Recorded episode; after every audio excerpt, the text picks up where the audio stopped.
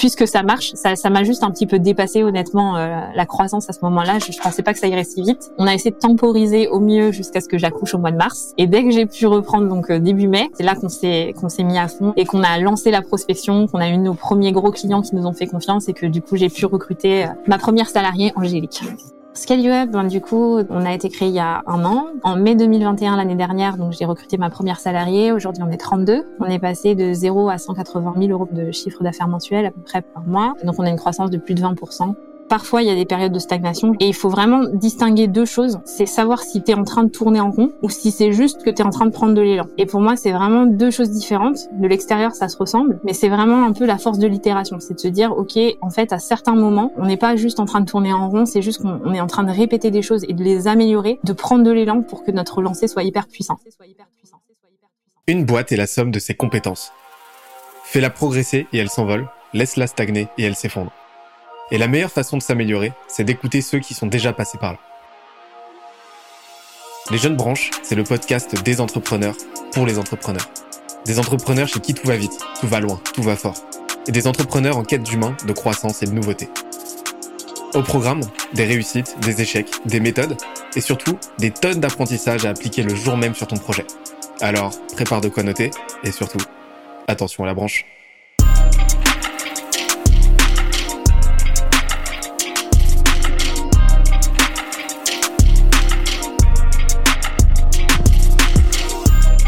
Cette semaine, je reçois Emmanuel Van de Petery, CEO de Scale You Up, l'agence spécialiste du recrutement pour start-up en hypercroissance. Elle m'a révélé la façon dont elle s'est lancée seule en pleine crise du Covid et en conciliant son rôle de jeune maman, de comment elle est passée d'une équipe de 2 à 32 salariés en moins d'un an, et de la façon dont elle a pensé leur croissance pour signer les meilleures startups de l'écosystème. Le tout avec ses meilleurs conseils et bonnes pratiques en recrutement, marketing, organisation et management. D'ailleurs, l'épisode est tellement dense qu'on en a fait un PDF récapitulatif. Pour l'obtenir, on se donne rendez-vous sur scalezia.co, s c a l e z i a.co. Dernière chose, si tu aimes nos podcasts, n'oublie pas que les meilleures façons de nous soutenir, c'est de nous mettre 5 étoiles sur la plateforme de ton choix, un petit commentaire, ça fait toujours plaisir, et d'en parler autour de toi. Let's go si vous nous suivez, vous savez que chez Skelesia, on parle très régulièrement de la nécessité absolue de bien se positionner, et c'est-à-dire de se positionner de sorte à ne pas faire face à trop de concurrents. C'est sûr que c'est un curseur important, voire, voire même fondamental dans la plupart des, situations pour euh, bah, pour que ça se passe bien en fait, parce que moins moins on a de monde en face de nous, meilleur on est et mieux ça meilleures nos chances sont euh, de, de s'en sortir et de faire quelque chose de cool. Mais euh, c'est pas non plus sine qua non et c'est tout à fait possible dans une industrie très concurrentielle de euh, de faire quelque chose de très très beau euh, et de mettre en place euh, une boîte, de développer une boîte qui croît très vite, très fort et surtout de manière archi rentable. et pour en parler, je suis super super content de recevoir Emmanuel, qui est CEO de de sa boîte, qui est sur un secteur quand même assez concurrentiel, on va le dire, hein, parce que c'est le recrutement et la talent acquisition à destination des startups et des scale-up. Donc c'est dire si euh, il s'en passe des choses, s'il y a du mouvement de, du côté de ce secteur-là. Et pourtant, bah, euh, Emmanuel, tu as réussi à faire quelque chose de très très cool. Comment ça va? Salut Benoît, bah écoute, euh, ça va très bien, pas mal du tout. en fait, j'ai tellement de sujets à aborder avec toi que je sais pas par quel vous prendre le truc parce que on a parlé, on a parlé en off, normal pour préparer l'interview. et tu vois, non seulement la façon dont tu fais grossir ta boîte m'intéresse, mais surtout ce qui m'impressionne, et, et, pourtant, je suis euh, moi-même dirigeant d'une boîte euh, qui est complètement remote, complètement en télétravail. C'est le fait que toi, bah, tu la diriges euh, vraiment en digital nomade. La dernière fois, tu étais en Thaïlande, etc. Et pourtant, tu es une boîte, une boîte de service, quoi. Donc, ça, ça je t'avoue que ça, ça me sidère pas mal. Je suis très curieux de savoir comment tu procèdes. Donc, en fait, j'ai plein de sujets à voir avec toi. Euh, je te propose qu'on, je te propose qu'on commence sans plus attendre. Déjà, bah, est-ce que tu peux nous en dire un petit peu plus sur toi et sur sur Scale Up Ouais, bah avec plaisir. Déjà, merci pour l'invitation. Je suis très contente d'être là. Alors du coup, pour t'en dire un petit peu plus déjà sur euh, sur ScaluUp, donc ScaluUp, comme tu l'as dit, on est une solution de recrutement end-to-end euh, à destination des PME et des startups en croissance. Donc en fait, on propose un service de talent acquisition as a service, euh, un talent acquisition manager qui va être dédié à l'année et qui va gérer l'intégralité du process de talent acquisition. Donc c'est ce qu'on fait, ce fait pour des startups qui démarrent, comme pour des scale-up qui sont déjà très grosses et qui cherchent à doubler leur effectif. Voilà un peu ce qu'on fait. Et moi, du coup, je suis la fondatrice donc de Up. Excellent. vous avez monté ça quand? Donc moi, ça fait plus de dix ans que je, travaille dans le recrutement. J'avais déjà un premier cabinet de chasse de tête qui était dédié aux cadres et dirigeants que je, dirigeais depuis 2011, donc qui s'appelle 88. Et puis euh, pendant le Covid, donc on a eu, euh, ben, on a, on a pas mal souffert en fait, hein, pour être honnête, comme à peu près euh, tous les géants de notre secteur. Euh, et puisque du coup les recrutements étaient gelés, donc on travaillait ben, une, une, grosse partie de notre business model, c'était au succès. Et en fait, les grands comptes avec lesquels on travaillait dans le luxe, la restauration, le retail, se sont retrouvés à, geler leur recrutement pour une durée indéfinie. Et pendant cette période-là, moi, je travaillais déjà avec pas mal de startups euh, pour lesquelles j'avais recruté leur board. Et à ce moment-là, elles se sont, elles se sont mises à recruter beaucoup. Et elles m'ont dit, ben du coup, Emmanuel, ça nous intéresse plus de passer par un cabinet de recrutement parce que euh, ben payer 25%, 30% de la rémunération annuelle brute du candidat quand on a 20, 100, 200 recrutements à faire dans l'année, c'est juste euh, plus rentable. Et c'est là que je me suis rendu compte qu'il y avait vraiment quelque chose à faire, que les startups, elles avaient besoin d'avoir quelqu'un, un partenaire pour pouvoir les accompagner du coup dans leur phase de scale, euh, qu'elles n'avaient pas du coup ce partenaire en face. Et c'est comme ça qu'on a créé Scale Up, donc euh, toute fin 2020, en plein Covid. Ok, donc euh, en fait, il y, a, déjà un premier truc que je vois, c'est que il y a un vrai, euh, ce qu'on appelle un founder fit en fait. C'est-à-dire que toi, en tant que, euh, que, que founder, en tant que fondatrice et aujourd'hui CEO, tu t'as pas jeté ton dévolu sur un secteur que tu connaissais pas du tout en fait.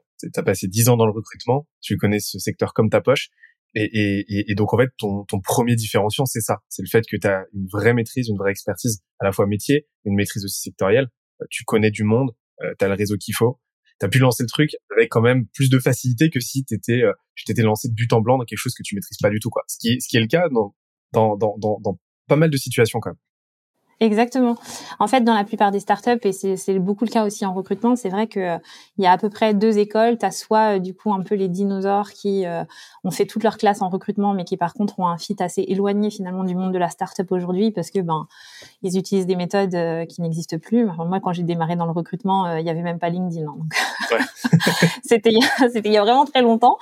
et et à côté de ça, du coup, tu as toutes les startups un peu dans la HR tech qui sont parfois un peu gadgets parce que justement, euh, à la base, en tout cas, euh, il y a une expertise métier qui est peut-être moins présente. Donc, euh, c'est vrai que, en tout cas, moi, c'était pas mon cas. J'ai eu la chance de démarrer très tôt parce que, ben, voilà, c'est mon parcours qui a fait que, et ça me permettait d'allier à la fois le côté expertise métier et en même temps de pas être trop décalé encore de, l'âge de, la plupart des fondateurs en startup et puis aussi de, de leurs préoccupations du coup.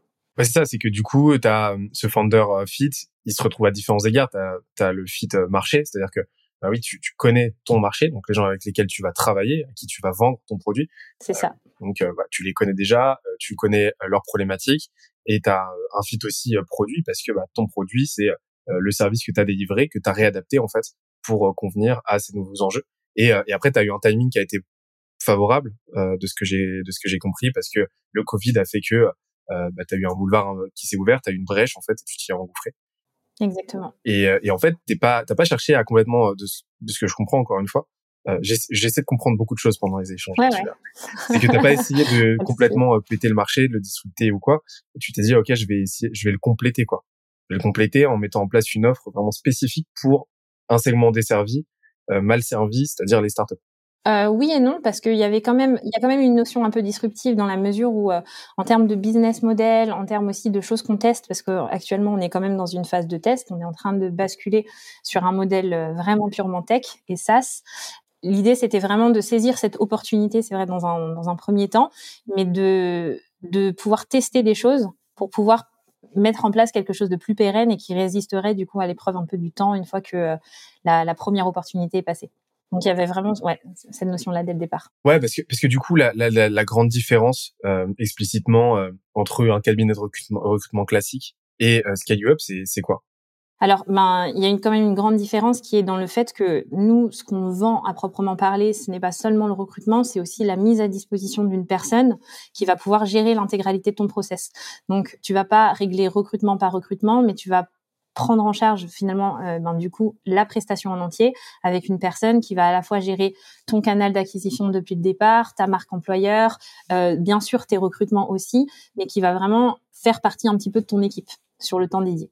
Ok, en fait, tu as vraiment ce, ce côté très holistique et pas, pas en stock en fait dans le sens euh, recrutement par recrutement comme tu l'as dit, mais vraiment plus en flux où tu mets en place une stratégie globale et, et ensuite tu fais en sorte bah, de la scaler le mieux possible. Et en fait, tu as cette expertise métier qui se met en place.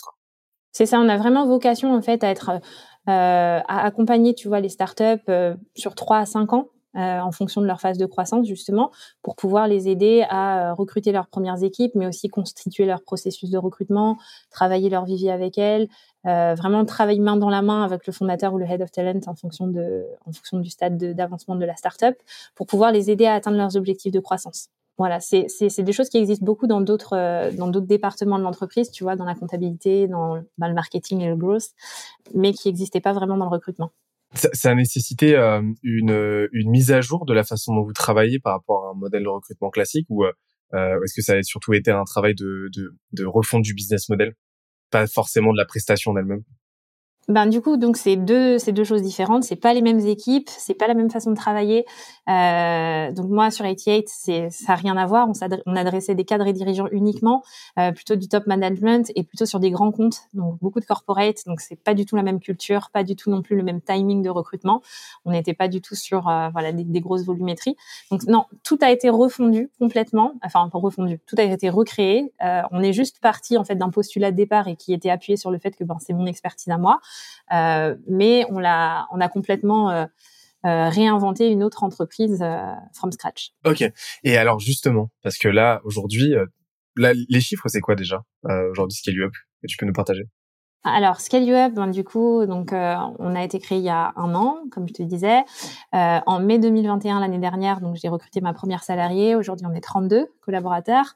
On est passé de 0 à 180 euros, 180 000 euros pardon de chiffre d'affaires mensuel à peu près par euh, par, par, mois. Euh, donc, on a une croissance de plus de 20% mensuel. C'est pas peu. C'est plutôt oui, c'est pas mal. plus d'une quarantaine de clients. une quarantaine de clients? Ouais. Ok.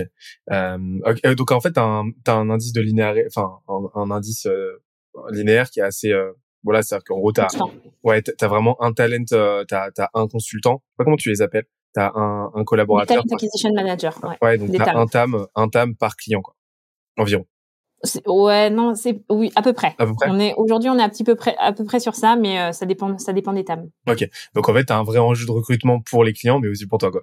Exactement. Ouais, c'est justement c'est justement notre euh, notre enjeu actuel avec euh, avec notre switch. Ah bah on va on va on va en reparler mais mais justement il y a il y a un an parce que la, la croissance euh, ta croissance elle est juste elle est juste phénoménale hein. félicitations. Euh, Merci. C'est en partie pour ça qu'on discute aujourd'hui mais il y a un an tu décides de lancer ça. Comment ça se passe? Est-ce que tu peux nous raconter un petit peu voilà les, les premières semaines, les les premiers les premiers mois, les premiers balbutiements du truc en fait? Comment t'as trouvé tes premiers clients? Comment ça s'est fait? Enfin, quel était ton ressenti? Enfin, on veut l'histoire, quoi. ok, alors l'histoire est sympa, accroche-toi. Allez, on a tout notre temps. Alors, euh, déjà le contexte, donc comme je t'ai dit, euh, 88 c'est ma boîte depuis 10 ans, je suis toute seule mais ça, ça marche très bien, j'ai de très beaux comptes, donc on est dans ce contexte-là. Le Covid arrive, pour la première fois on se retrouve à faire 0 zéro euro de chiffre d'affaires, j'ai quelques freelances qui travaillent avec moi et on se retrouve à être vraiment dans la galère, donc c'était assez dur. Euh, on s'accroche comme on peut mais du coup on n'a aucune visibilité sur le moment où le confinement va être levé, le moment où les recrutements vont reprendre, donc c'est une période assez assez triste un petit peu si tu veux euh, à ce moment-là. Et en fait, donc fin novembre, euh, c'est là un petit peu que j'ai fin novembre 2020, donc c'est là que j'ai l'idée de Scale Up où je me dis ok, il y a vraiment quelque chose à faire. Après avoir discuté avec l'un de mes clients qui me dit euh, écoute Emmanuel, t'as super bien bossé, on adore bosser avec toi, mais on peut plus en fait. Là, on, a, on va avoir 25 recrutements cette année, on peut pas le confier à un cabinet. Donc voilà, donc euh, donc on va on va se débrouiller autrement, etc. Et en fait, moi, dans, dans mon parcours, j'ai déjà été DRH euh, pendant plusieurs années. J'ai travaillé avec des PME, donc euh, j'ai vraiment une bonne connaissance de, de ces problématiques-là. Mais aujourd'hui, on peut pas y répondre en tant que cabinet de recrutement parce qu'effectivement, on facture donc notre business model est tout simplement pas adapté. Donc, dans le concret, on se retrouve à, je me retrouve à travailler sur une offre. Euh, je travaille avec une de mes freelances qui est euh, ben, Isabelle que j'embrasse, qui est graphiste, euh, qui me qui me travaille un petit un petit pack et on se dit on va le lancer. Euh, si ça marche, ben tant mieux. Si ça marche pas, ben voilà, on, on devra s'arrêter, on devra mettre la clé sous la porte. Euh, il s'avère que en trois jours, on a notre premier client. Donc on ne connaît pas du tout, qui ne vient pas de notre réseau, c'était vraiment la pure prospection. Et le gars hyper intéressé par ce qu'on fait. En trois jours, ça s'est ça s'est fait très vite. Et là, je me suis dit, il y a vraiment un product un product market fit qui est fort. Donc, euh, on va on va investir dedans. Le problème, c'est que euh, à ce moment-là, moi, je suis enceinte de six mois, huit, sept mois. Euh, donc très mauvais timing personnel si tu veux. Mais de l'autre côté, euh, ben voilà, je suis entrepreneur, j'ai le business qui commence à décoller, notre MRR il triple tous les mois. Donc on est sur sur la base d'un modèle d'abonnement. Donc en fait, c'était pas non plus très évident en fait de, vendre ce qu'on vendait puisque euh, à cette époque-là, ça se faisait pas.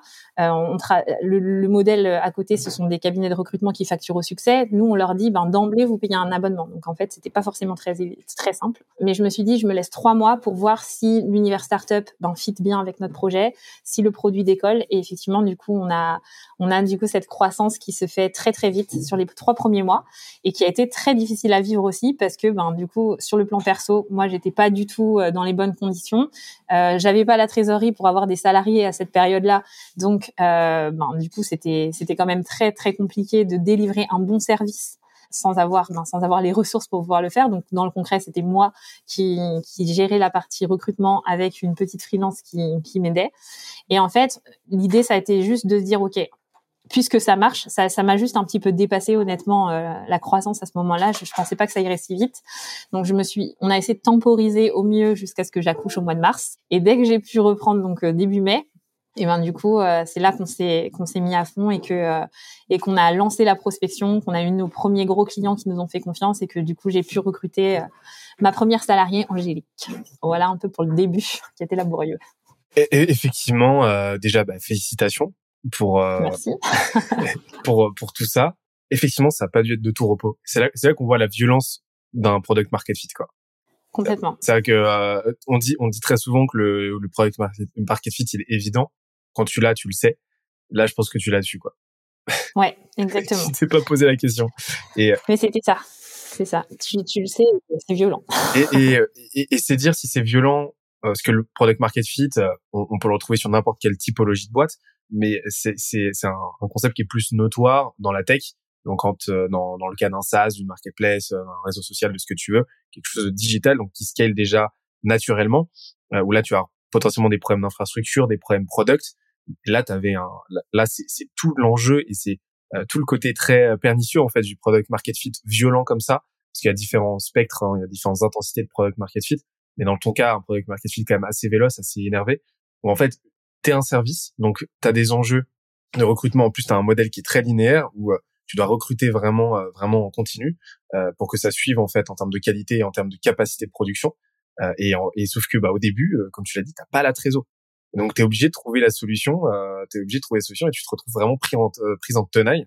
Et c'est quelque chose qui peut être très très violent dans le cadre du service et tu as réussi à, à, surpasser le truc. Comment t'as fait? Comment t'as géré ce, ce, ce, premier ce premier moment euh, charnière euh, Je pense que bon, il y a une grosse, il y a une grosse partie de mental. Hein. C'est-à-dire que euh, il y a, y a à la fois le côté euphorie de te dire que en fait ça fonctionne, que t'as trouvé, tu vois, t'as trouvé le bon truc. Tu te dis, euh, voilà, là, je, j'adresse vraiment un problème qui est vraiment un vrai pain point chez les entrepreneurs et je sais le résoudre. Donc c'est, c'est quelque chose d'un peu génial et c'est vraiment un peu la magie de l'entrepreneuriat. C'est le truc, tu te dis, euh, c'est pour ça que j'ai, c'est pour ça que j'ai fait tout ça, c'est pour ça que j'en suis là.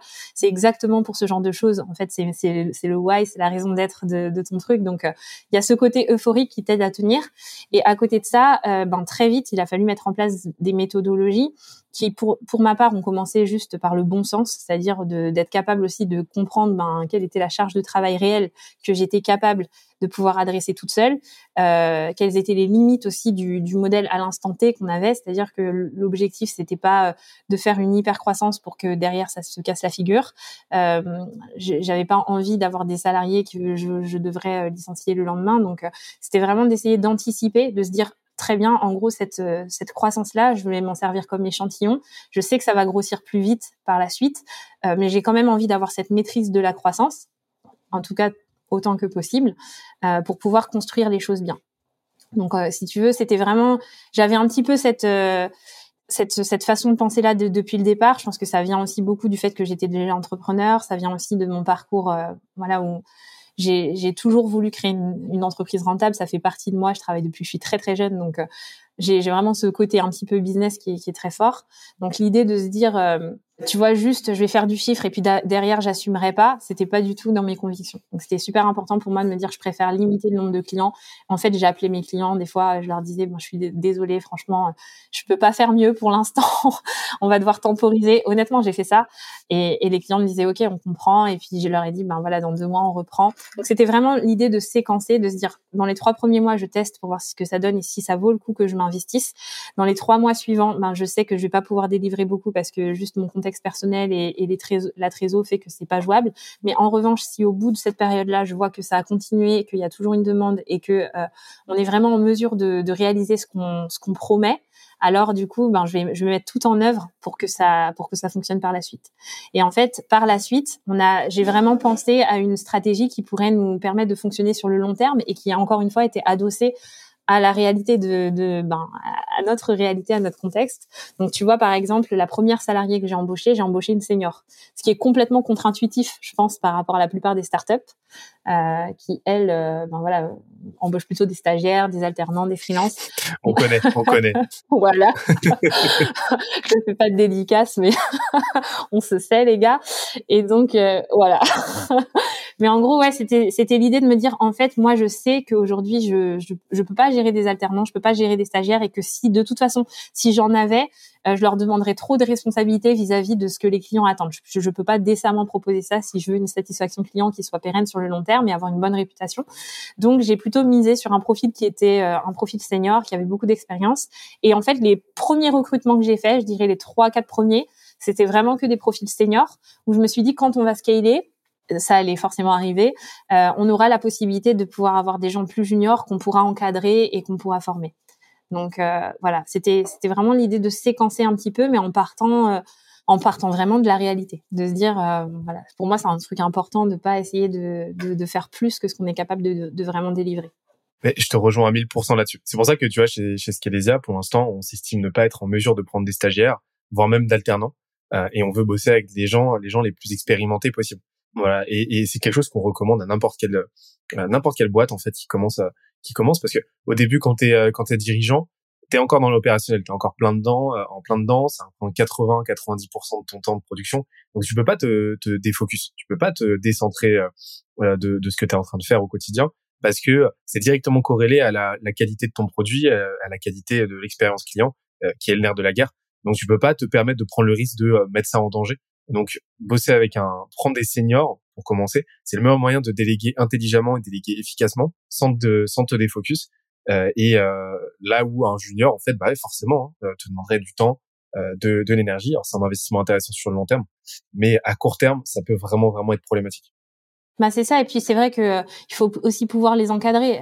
Enfin moi comme je t'ai dit, hein, du coup c'était très simple, c'était vraiment pragmatique mon raisonnement de départ. Mais je venais d'accoucher, j'avais un bébé, j'allaitais, euh, je me voyais pas en fait euh, avoir des gens euh, chez moi ou euh, enfin j'avais pas de bureau donc je me voyais pas pouvoir investir dedans. Donc clairement un stagiaire en remote dans une entreprise qui démarre avec un service qui est pas connu et avec un service qui limite n'existe pas et que tu dois créer, bon, voilà, c'était pour moi c'était vraiment investir beaucoup de temps dans quelque chose qui était sûr de pas marcher quoi. Ouais, là là là c'était ça aurait été compliqué effectivement et mais justement parce que ça ça m'intrigue. On dit très souvent et c'est pas faux en soi, hein, euh, que euh, euh, ton offre doit être comprise et doit vraiment, tu sais, tilter très fort dans la tête de ton prospect. Il doit y avoir ce qu'on appelle un aha moment qui se disent en gros shut up take my money quoi prenez mon argent les mecs j'en veux et tout c'est un bon framework pour le coup mais il y a d'autres façons de faire et bah du coup avec Scale Up tu le prouves hein, parce que vous vous êtes parti sur quelque chose d'un peu plus contre-intuitif et vous avez pris le contre-pied d'un d'une habitude sectoriel qui veut qu'on travaille au succès. Donc en gros, si on si on performe pas, bah tu payes pas en tant que client. Et ben toi, t'es arrivé et t'as dit bah non, on va faire l'inverse, on va vous prendre un abonnement mensuel. Déjà, d'où vient ce choix? Et, et comment est-ce que tu as réussi dans le discours à, à, à, à, le faire comprendre à ton à ton, ton client? Comment est-ce que tu as fait pour faire passer euh, le truc quoi? Alors, euh, en fait, en réalité, je pense que nos concurrents ont beaucoup aidé à faire passer les choses. C'est qu'en fait, il y avait quand même un, un taux d'insatisfaction finalement qui était assez grand vis-à-vis des cabinets de recrutement. C'est quand même ouf ça. Euh, tu, tu payes pas si on performe pas, mais les, les clients, euh, enfin, les clients sont quand même pas contents quoi. C'est quand même fou. Ben après c'est pas une grande c'est pas une majorité mais je veux dire euh, la plupart du temps en fait les, les gens n'ont pas eu des super expériences avec les cabinets ce qui est normal puisque du coup on est dans quelque chose de très très commercial. Euh, et d'ailleurs les cabinets de recrutement tu vois la plupart du temps ça ça défavorise euh, ben du coup les petites entreprises donc les startups qui démarrent pourquoi? Parce que à candidat égal euh, ben, ils vont préférer le pousser, ils vont préférer le pousser vers euh, le client qui va rémunérer le plus. Donc en général, ben, du coup des startups un peu plus, des startups ou des groupes euh, qui sont, qui sont, voilà, qui peuvent offrir une rémunération plus intéressante parce que justement ils sont aussi objectivés sur cette rémunération. C'est un système que je connais très très bien puisque je te disais euh, j'en viens. Euh, et pour moi, il avait ses limites dans la mesure où ben justement on n'était pas capable en tant que cabinet de pouvoir vraiment offrir cette personnalisation, ce conseil et euh, ben, cette accélération dont, avait dont ont besoin en fait les startups et les scale-up. C'est-à-dire que euh, on est capable de répondre à chaque fois, euh, tu as un besoin, ok, enfin en mode un petit peu cher fraîche, tu vois, euh, tu as besoin d'un poste, on te le trouve. Mais par contre, d'être capable de vraiment garantir finalement la croissance d'une entreprise et d'être capable de lui dire, ok, en, en gros, tu es à un point A aujourd'hui, tu veux être un point B demain, et eh ben on va on va te t'emmener à ce point B là dans un temps donné ça, c'était, ça, c'est pas, c'est pas la posture d'un cabinet et c'est exactement ce que nous on fait. Et du coup, si tu veux, cette posture-là, finalement, elle est, elle est logique avec, euh, avec un abonnement. Puisque, ben, du coup, tu as une personne qui t'accompagne, tu as, ce côté partenariat et ça, et ça s'explique aussi euh, de cette façon-là. Euh, quelque part, pour répondre à ta question, c'était euh, un changement de paradigme, c'est un changement de business model et c'est quelque chose auquel on a dû un petit peu éduquer les clients. Mais de l'autre côté, c'était aussi quelque chose de complètement logique, puisqu'on leur disait, bah, en gros, euh, et, c'est la réalité, hein, c'est qu'ils ils comprennent aussi très bien que s'ils devaient recruter une personne en interne, bah, ils la paieraient tous les mois. Là, c'est exactement la même chose. Ils payent aussi tous les mois euh, un montant qui est différent, mais qui est plus attractif et qui, euh, leur permet justement d'atteindre leurs objectifs. En fait, tu es revenu à l'essence même de, de ce qu'un recrutement te permet de faire. C'est-à-dire que un recrutement, euh, tu recrutes pas en tant qu'entreprise euh, pour le plaisir de, de recruter. Tu recrutes parce que tu as des besoins de croissance, parce que tu as une transformation opérée et toi tu t'es dit OK, je vais Scale You Up va être le pourvoyeur de cette transformation. Et c'est ça que je vais vendre. Exactement. Euh, le recrutement, ça va être euh, la, la feature, ça va être la fonctionnalité, ça va être le bras armé de cette transformation. Mais nous, ce qu'on va faire, c'est aider le client à se transformer en la boîte euh, qui atteint ses objectifs. En fait. Et c'est là que effectivement, tu changes, comme tu l'as dit, de paradigme et euh, que ça fait beaucoup plus sens et que ça paraît, comme tu l'as dit, même logique en fait de vendre un abonnement parce que vous, ça vous sécurise et donc ça sécurise tout le monde dans cette transformation. Complètement. Et c'est exactement ça, c'est que euh, à un moment donné, en fait, euh, l'entreprise, elle passe plus de temps à recruter des recruteurs qu'à atteindre ses objectifs. Et ça, pour nous, c'était pas logique. On s'est juste dit, à un moment, euh, voilà, nous on est là, on va t'accompagner et toi tu restes focus sur tes objectifs à toi qui sont euh, voilà de, décupler tes forces, d'atteindre tes objectifs commerciaux, de satisfaire plus de clients, de, t'étendre à l'international. Peu importe tes objectifs, nous on est là pour t'aider et t'as plus à te préoccuper de euh, ben, comment je vais chercher les, les personnes pour pouvoir le faire en fait. Ok. Et, et ben écoute, ça, je pourrais continuer cette intro pendant toute la durée de l'épisode, j'adore. mais tu sais, on a quand même on a quand même une petite structure dans, dans chez les jeunes branches. Tu sais, chez, chez Scalesia, euh, on, on, a une méthodologie qu'on appelle les cinq piliers, euh, qui sont les cinq piliers essentiels d'une croissance saine, rapide, durable. Euh, donc c'est les cinq, c'est les cinq piliers qui te permettent, opérationnellement parlant, stratégiquement parlant, de délivrer et d'éviter à un moment donné bah, de t'effondrer sur toi-même parce qu'il te manque des, des, des prérequis essentiels à ton, à ton bon développement. ces cinq piliers, c'est quoi? C'est ton marketing, c'est comment tu te positionnes, c'est ton branding, donc ta marque, c'est ta distribution, c'est euh, ton étude de marché aussi. Euh, ensuite, le deuxième pilier, c'est ton offre, donc c'est toute ta partie produit, comment euh, comment tu la développes, comment tu t'assures qu'elle soit en accord avec les attentes du marché, qu'elle délivre correctement pour une bonne satisfaction client. C'est ta partie revenu, donc ta partie revenu model, donc comment tu vas chercher l'argent, toute ta partie commerciale, la partie growth, comment tu comment tu chapeautes ta croissance, comment tu l'opères, comment tu l'accélères, comment tu la systématises. Et dernièrement, c'est le système euh, entrepreneurial. Donc c'est toute la partie people, donc recrutement, management, euh, toute la partie informationnelle aussi, euh, intelligence en fait, donc data, process et ta culture. Moi, je te propose que du coup, on utilise ça comme trame pour continuer de pour désosser un petit peu ce qui est du up et comprendre vraiment dans le détail comment tu as opéré ça, comment tu as opéré cette croissance qui est quand même assez folle et euh, qu'on puisse s'en inspirer en fait et en tirer les enseignements euh, qui s'imposent. Euh, moi, je suis très curieux. J'hésite entre entre deux deux piliers pour commencer parce que c'est modulaire. j'aimerais bien parler un petit peu de la partie marketing ensemble. Qu'est-ce que t'en dis? Ouais. Bah allez. Allez. On est là pour ça. Euh, en fait, je, de, de, ce que je pressens, tu vois, quand t'as un, quand as un product market fit aussi fort, aussi rapide, il y a, y a, plusieurs, il y a souvent plusieurs choses, il y a souvent, souvent plusieurs fits en fait qui se retrouvent. Donc, dans ton cas, tu as eu ce qu'on appelle un product zeitgeist fit fort, c'est-à-dire que tu as une offre qui a été directement dans l'air du temps. Euh, donc euh, la période euh, la période Covid, ça rebat complètement les cartes et toi tu arrivé avec quelque chose qui était complètement en accord et qui, qui, mettait la pression en fait à une à, un secteur déjà vieillissant avant l'ère Covid. deuxièmement, un founder fit fort, comme on en a parlé tout à l'heure, tu tu maîtrises déjà ton marché, tu connais le truc, tu as, toutes tes marques là-dedans, tu as tes repères. Et troisièmement, en fait, c'est un positionnement fort. Moi, je suis très curieux de savoir quel a été, voilà, on en a déjà parlé un petit peu tout à l'heure, mais euh, que tu m'expliques un petit peu ta logique de positionnement et que tu me dises dans le détail aujourd'hui, bah voilà, avec quelle typologie de boîte tu sais que tu veux travailler, avec quel, type de boîte tu sais que tu veux pas travailler et, pourquoi? Alors euh, déjà avant tout, je dirais que euh, quelque chose d'assez important qui nous a drivé, c'est que pour moi j'ai toujours trouvé ça incroyable que personne ne connaisse aucune marque de recrutement. Et quand je dis personne, je parle d'une personne lambda que tu connais. Je te dis, OK, est-ce que tu connais une marque dans le recrutement? Personne n'en connaît. Il n'y a pas de marque dans le recrutement, alors que tout le monde a déjà été concerné par euh, un entretien de recrutement ou par le recrutement de manière générale. Enfin, je veux dire, le travail, c'est quand même 75% de ta vie. Euh, donc, euh, il y a quand même une grosse partie de, de, de, de l'univers des gens, en fait, qui sont concernés par le recrutement. Mais personne euh, ne connaît de marque ou d'entreprise qui lui, qui, lui, qui lui fait un peu rêver dans ce secteur. Et ça, je trouve ça vraiment triste euh, parce que personnellement, je trouve ça génial le recrutement, tu vois. Et je me dis, et que ce soit côté candidat comme côté recruteur, finalement, tu vois, le moment où euh, ben, les fondateurs ils, ils, voient leurs premières équipes qui les rejoignent, euh, leur entreprise grandit, ça devrait tout le temps être un moment génial.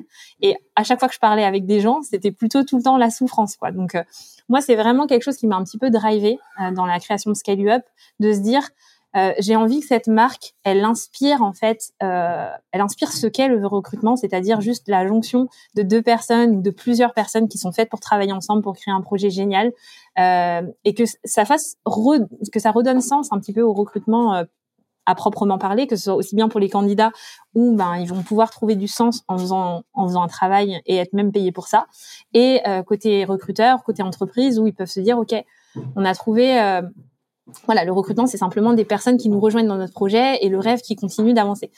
Et donc, euh, par rapport à ça, tu vois, pour moi, c'était important d'être une marque communicante euh, dès le départ. Et quand je dis communicante, c'est euh, simplement d'être capable, en fait, d'expliquer ce qu'on fait, capable aussi de ben, quelque part d'être un peu transparent sur ce que c'est. Tu vois, le, recrutement, c'est une grosse nébuleuse. Côté candidat, ils savent jamais pourquoi ils sont retenus. Côté entreprise, ben, ils savent jamais pourquoi ça fonctionne pas ou ils ont aucune idée de combien de temps ça va mettre. C'est incroyable, en fait.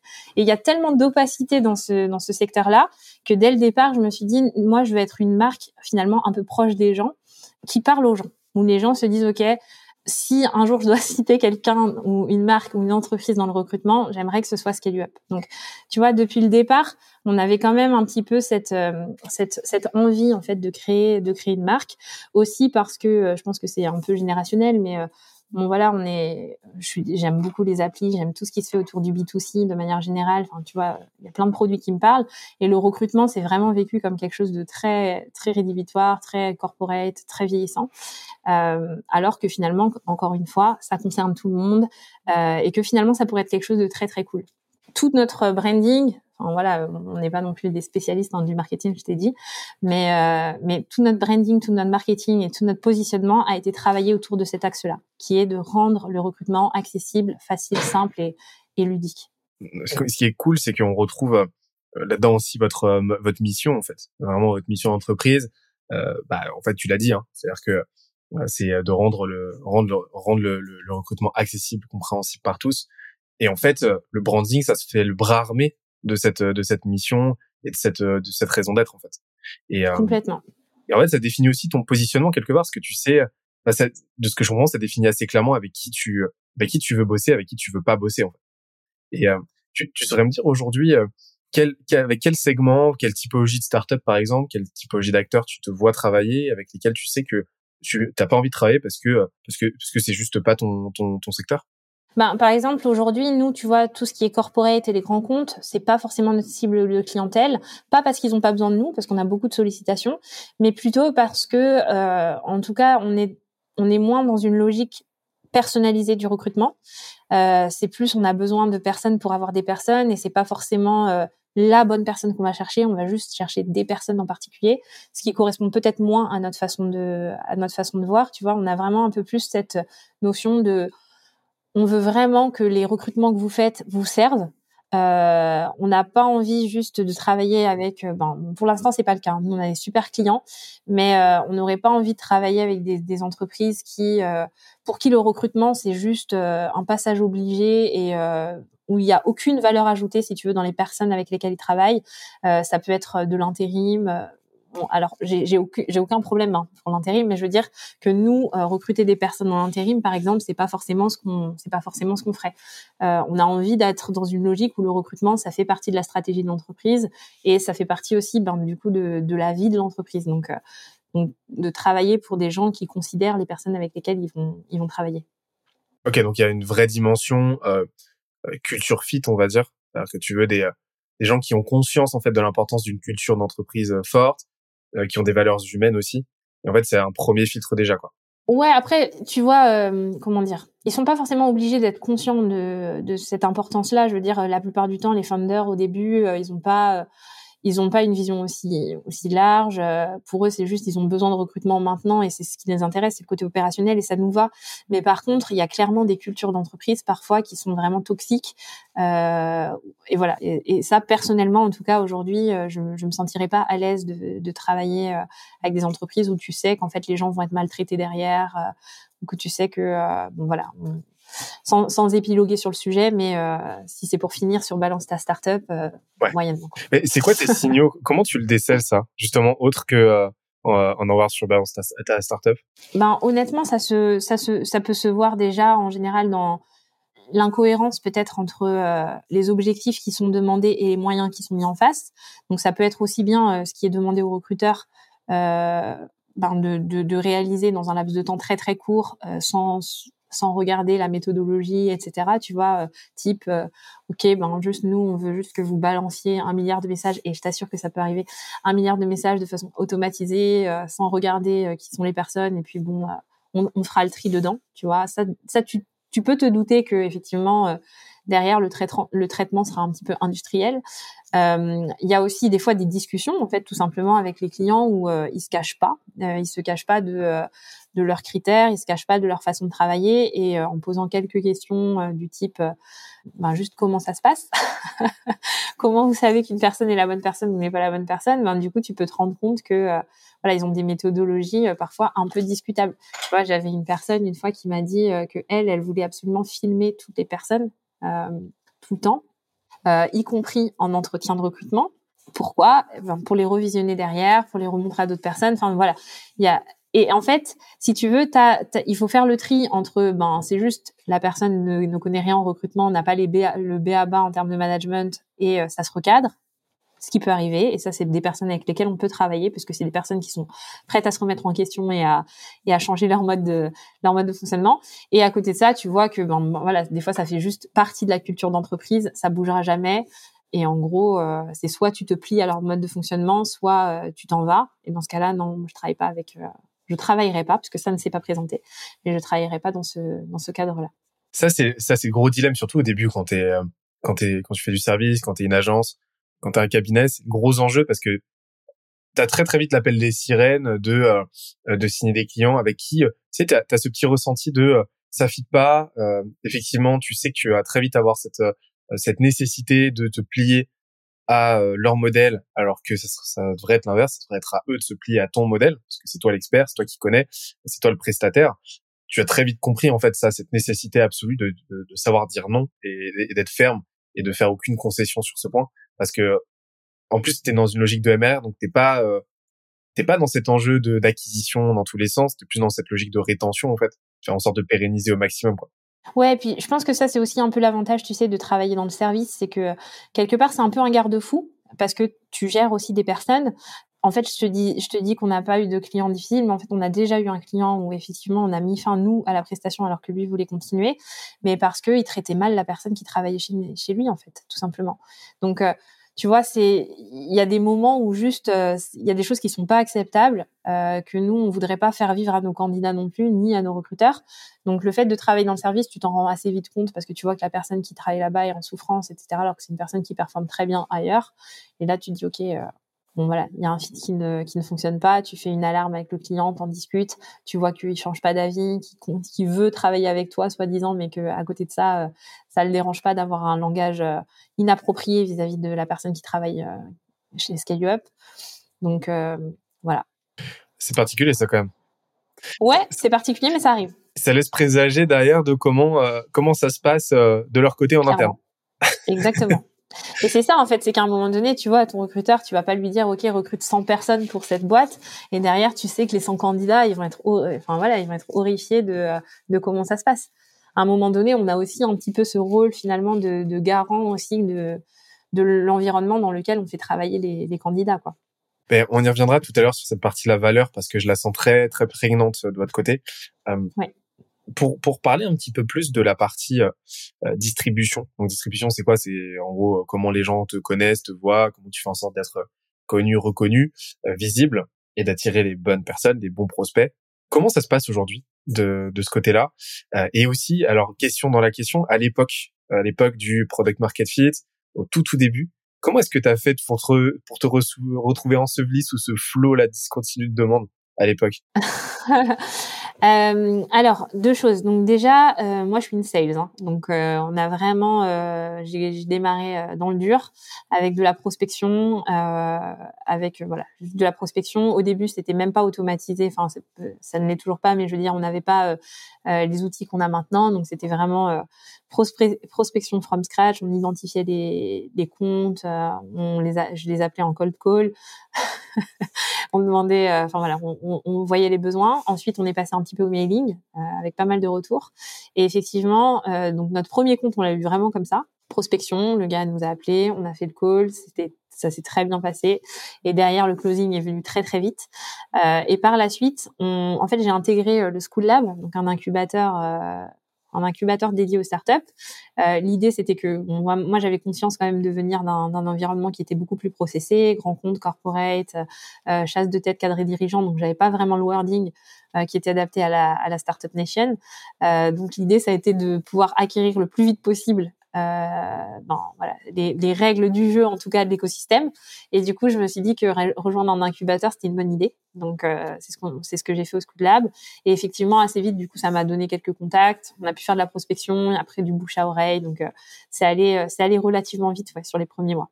Ok, ensuite, ouais, euh, le bouche à oreille, la capillarité qui se met en place, quoi, et ça commence ouais. à...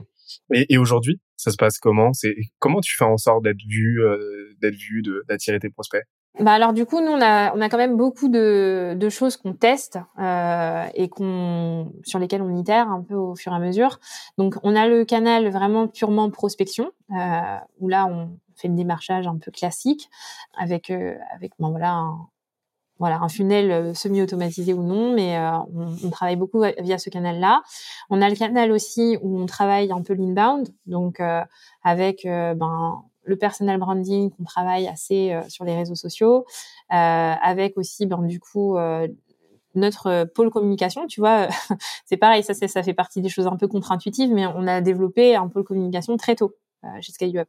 Alors que dans le recrutement, on a très peu. Et de deux, on était une toute petite start-up. Euh, donc, c'est pas forcément les premiers recrutements que tu penses à faire, mais nous, oui, parce que c'était assez important pour nous. Et aujourd'hui, on essaye d'inonder un petit peu les réseaux, de travailler aussi notre positionnement en fonction des différents réseaux. On travaille plusieurs choses, on teste en fait ce qui marche, ce qui marche pas. Et euh, à côté de ça, on fait aussi ben, beaucoup de recommandations. On essaye de travailler avec des fonds d'investissement qui nous recommandent à leur participation et on travaille le bouche à oreille également. Donc euh, voilà, on est sur du multicanal en termes de, distribution pour essayer d'arroser un petit peu le marché et de voir euh, de voir ce qui fonctionne le mieux. Alors, il y avait plein de choses dans ta réponse. On va y aller étape par étape. Qu'est-ce que tu appelles pôle communication spécifiquement? Je l'appelle Lucie. Lucie, tu es un pôle. Elle sait. Euh, ouais, en fait, on a, ben, très vite, on a, on a, on a embauché euh, donc Lucie euh, comme euh, comme community manager déjà dans un premier temps. Mais l'idée, c'était vraiment de développer autour de notre projet entrepreneurial, déjà de voir un peu comment fonctionnait Scale Up, et de deux, de communiquer aussi auprès de nos clients pour qu'ils puissent avoir un point de vue d'expert en recrutement dédié aux startups, que les candidats puissent aussi avoir un, point de vue un peu non biaisé. Et, du coup, on, voilà, on travaille un petit peu sur euh, sur les différents réseaux. Donc LinkedIn en premier lieu, c'est là qu'on a commencé le plus à travailler. On a travaillé, ben maintenant on, développe aussi TikTok, euh, Instagram, euh, on balbutie, on essaye des trucs, et puis euh, voilà, on, on, essaye un petit peu euh, les différents réseaux pour voir ce que ça peut nous apporter, voir comment ça fonctionne. C'est un peu notre lab. Ah, parce que j'ai vu que tu t'étais lancé sur euh, TikTok, tu es assez actif sur Twitter aussi, bah, sur LinkedIn à la base. C'est quoi dernièrement vos, vos chantiers là, vos expérimentations euh, c'est hyper intéressant parce que on a vraiment des cibles différentes sur chacun des réseaux. Donc je sais pas si c'est le cas de toutes les entreprises. Du coup c'est c'est bien de c'est c'est hyper cool je trouve de voir ça. Mais on a vraiment euh, enfin il y a il y a pas mal de choses auxquelles je m'attendais pas, tu vois. Euh, donc sur LinkedIn notamment là j'ai choisi un, un, un, personal branding assez fort. Euh, je fais pas exprès. Hein. C'était plutôt c'était plutôt le premier le premier réseau en fait que j'ai testé sur le plan professionnel, c'est ce qui paraissait le plus indiqué. Donc, euh, c'est ce qu'on a fait. Euh, ça fonctionne bien et ça nous apporte vraiment pas mal de clients. On a, enfin, quand je dis pas mal, c'est beaucoup. La plupart de nos clients nous ont vus sur LinkedIn, nous ont, voilà, nous ont trouvé euh, via LinkedIn et du coup nous contactent par ce biais-là. ça nous sert aussi beaucoup pour les candidats parce qu'on a aussi du coup une image euh, en termes de marque employeur qui est très forte et comme tu l'as dit au, tout départ, on a aussi un grand enjeu, un grand un grand enjeu euh, sur euh, ben du coup le fait de pouvoir recruter nous-mêmes de bons recruteurs, puisque aujourd'hui c'est aussi notre notre métier. On, recrute quand même plusieurs personnes par mois, donc comme, je te l'ai dit, sur un sur un secteur qui en plus est assez concurrentiel. Donc du coup, nous notre marque employeur, elle nous permet quand même de, nous différencier dans un secteur qui est voilà, qui, qui, est assez euh, qui est assez overcrowded en ce moment. Euh, à côté de ça, ben du coup sur TikTok. Euh, écoute, pour l'instant, on, débute, donc je vais pas non plus faire l'experte, mais euh, mais c'est sympa parce qu'on a, voilà, on, on, essaie de partager plutôt le côté un peu coulisses, le côté aussi euh, conseil aux candidats. Euh, et comment on peut euh, voilà démystifier un petit peu euh, ben, la start-up, démystifier aussi les métiers.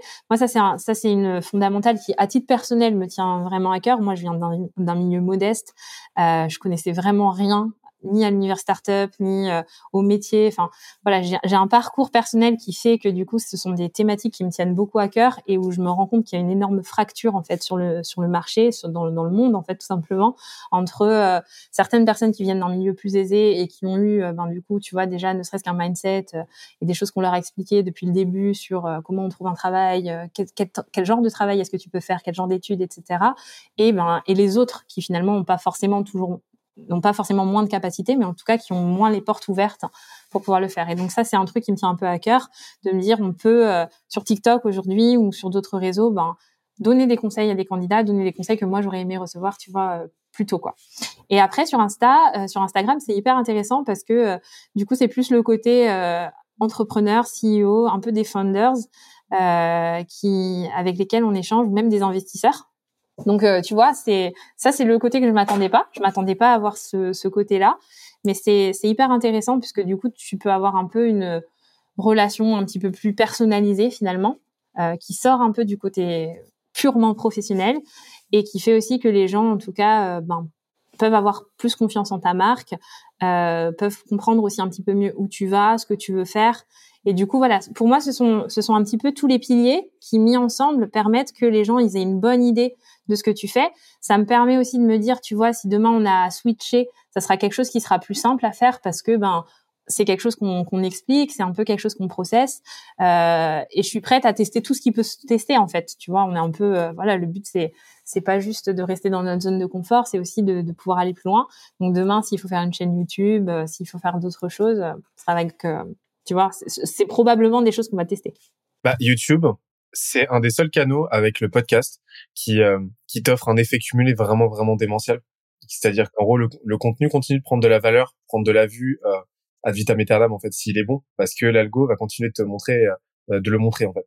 Là où TikTok LinkedIn c'est des gouffres à contenu. Donc la durée de vie elle est très très courte. Alors autant ça veut dire que tu peux repurposer tu peux facilement republier etc contenu est assez régulièrement autant bah forcément tu as une, une obligation une nécessité de rendement qui est de plus en plus forte euh, qui va de pair avec une concurrence de plus en plus accrue.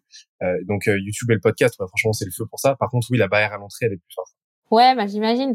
Après, c'est vrai que, enfin, pour moi, c'est surtout que c'est très chronophage en fait. C'est très chronophage avec du coup un ROI qui est pas non plus hyper flagrant. Donc, quand on est au début, au lancement, comme nous on en est, hein, parce c'est malgré tout encore le début, c'est vrai que c'est pas instinctif de dire ok, je vais consacrer du temps à, faire ça. Il faut aussi que ce soit qualitatif. Enfin, voilà, et puis c'est du contenu qui reste. Donc ça c'est bien d'un côté. de l'autre côté, euh, ça peut aussi clairement jouer contre toi. Donc euh, voilà, faut prendre le temps, je pense, de faire quelque chose de bien. Tu vois, je suis hyper admirative de ce que fait Théo, euh, Théo Lyon hein, sur le sujet, etc. Donc je trouve que voilà, c'est des très bons moyens de pouvoir se démarquer, mais effectivement, ouais, il faut y consacrer du temps. Donc ça sera dans nos tuyaux quand tu auras un peu moins d'opérationnel. c'est sûr, parce que ouais, aujourd'hui vous n'êtes pas très occupé. Hein. Non. C'est aujourd'hui tranquille, quoi. Enfin, je veux dire. Ouais, voilà. Vous êtes, vous êtes, en stage, quoi. Et euh... exactement. Mais euh, tout à l'heure, tu as dit euh, que tu profitais de, euh, de, de, de, des réseaux pour parler à ceux qui n'ont pas eu la chance d'avoir cet accompagnement, cette connaissance pour trouver un job, etc. je trouve que tu as assez bien réuni les quatre, tu as assez bien parlé des quatre audiences auxquelles il faut parler quand tu crées du contenu.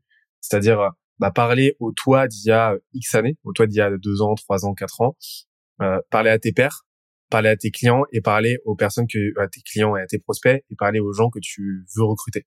Euh, et en fait, tout l'enjeu d'une stratégie social média, d'une stratégie de contenu forte, euh, c'est de réussir à concilier ces quatre enjeux et à faire cohabiter ces quatre euh, audiences. Donc tu peux le faire euh, en travaillant différents piliers de contenu sur un seul et même canal, mais souvent bah ça va ça va être plus facile à faire, euh, enfin de, de splitter en différents canaux, euh, en différents d'aller te positionner sur différents réseaux sociaux. Par contre, c'est à chaque fois une ligne éditoriale à part entière, et c'est là que la gymnastique peut devenir assez complexe d'un point de vue éditorial, d'un point de vue euh, créatif et d'un point de vue opérationnel, parce que tu dois opérer, tu peux pas faire simplement du duplicata de contenu. C'est à chaque fois tu repars de zéro. Ouais, c'est ça. C'est c'est vraiment chronophage. Ça prend ça prend beaucoup de temps. Et je pense qu'il faut aimer ça aussi parce que sinon c'est trop difficile. Euh, et puis, je pense qu'il y a vraiment, enfin, je sais pas comment toi tu le, comment tu le vois et comment c'est chez chez Skelesia, mais je pense qu'il y a vraiment une question un peu générationnelle aussi. Euh, moi, c'est des sujets qui m'intéressent énormément, tu vois, euh, de, de s'adresser à différents types de générations. Euh, chez, chez Scale Up, on a différents types de générations qui travaillent pour nous, et tu vois, euh, tu vois vraiment qu'il y a des appétences euh, pour certains pour certains types de communication alors que voilà, il y a, y a d'autres, euh, enfin voilà, les plus jeunes, ils sont hyper à l'aise sur euh, le fait de se montrer, sur le fait de, de s'exprimer, sur le fait de montrer leur visage, etc. T'en as d'autres, enfin voilà, ceux qui sont plus anciens, euh, la plupart du temps, c'est beaucoup plus, beaucoup plus en réserve. on est moins à l'aise avec cette, cette, cette dynamique-là. Et du coup, je trouve ça hyper intéressant, tu vois, en tant qu'entreprise, d'être capable en fait de s'adresser à ces différents types de générations euh, d'avoir aussi un petit peu ce, ce, recul de se dire ok aussi bien j'ai des clients euh, qui seront de cette génération là aussi bien j'en ai d'autres qui sont dans cette génération là et d'être capable en fait de juste tous euh, les réunir sur le réseau qu'ils préfèrent finalement le réseau ou euh, juste le mode de communication qui leur est propre je trouve que c'est euh, c'est un gros défi mais qui est génial qui est vraiment génial. Et c'est ce qui fait pour moi en tout cas qu'une marque peut exister finalement. C'est quand tu arrives à trouver à, à trouver une résonance euh, par rapport à la cible que tu, que tu adresses. Et tu deviens, et tu transcendes l'état de marque et tu deviens un univers à part entière quand tu réussis à faire cohabiter euh, plusieurs communautés, justement. Et le jour où tu réussis à faire cohabiter, bah, c'est ce que Disney euh, fait extrêmement bien, par exemple. Euh, ils réussissent à faire cohabiter plusieurs générations euh, autour d'un seul et même contenu, autour, autour des mêmes productions, autour d'une seule et même marque. C'est là que tu deviens un univers, quoi et, et c'est là que tu deviens indétrônable et que tu et que tu deviens ce qu'on appelle une une layer, c'est-à-dire tu deviens une une une couche dans le quotidien de tes euh, euh, de tes de tes de tes clients, de tes utilisateurs. Et, et c'est là que tu peux pas être délogé en fait. Et, et c'est ce que tu c'est de ce que je comprends, c'est ce que tu es en train euh, d'opérer, de mettre en place avec Scale Up, c'est-à-dire que tu veux vraiment créer ce truc, cet égrégore qui fait cohabiter à la fois tes clients, les boîtes qui veulent grossir, les gens qui veulent trouver un taf, les étudiants qui demain, du coup, bah, potentiellement voudront soit vous rejoindre, soit trouveront un taf grâce à vous. Et, et c'est là en fait que tu positionnes ton verrou sur le marché à terme euh, et que tu commences le plus tôt possible. Et je trouve que c'est c'est là, c'est en, en, ça que en fait commencer très tôt sur le contenu et très tôt sur la com, c'est un très très bon move à mon sens.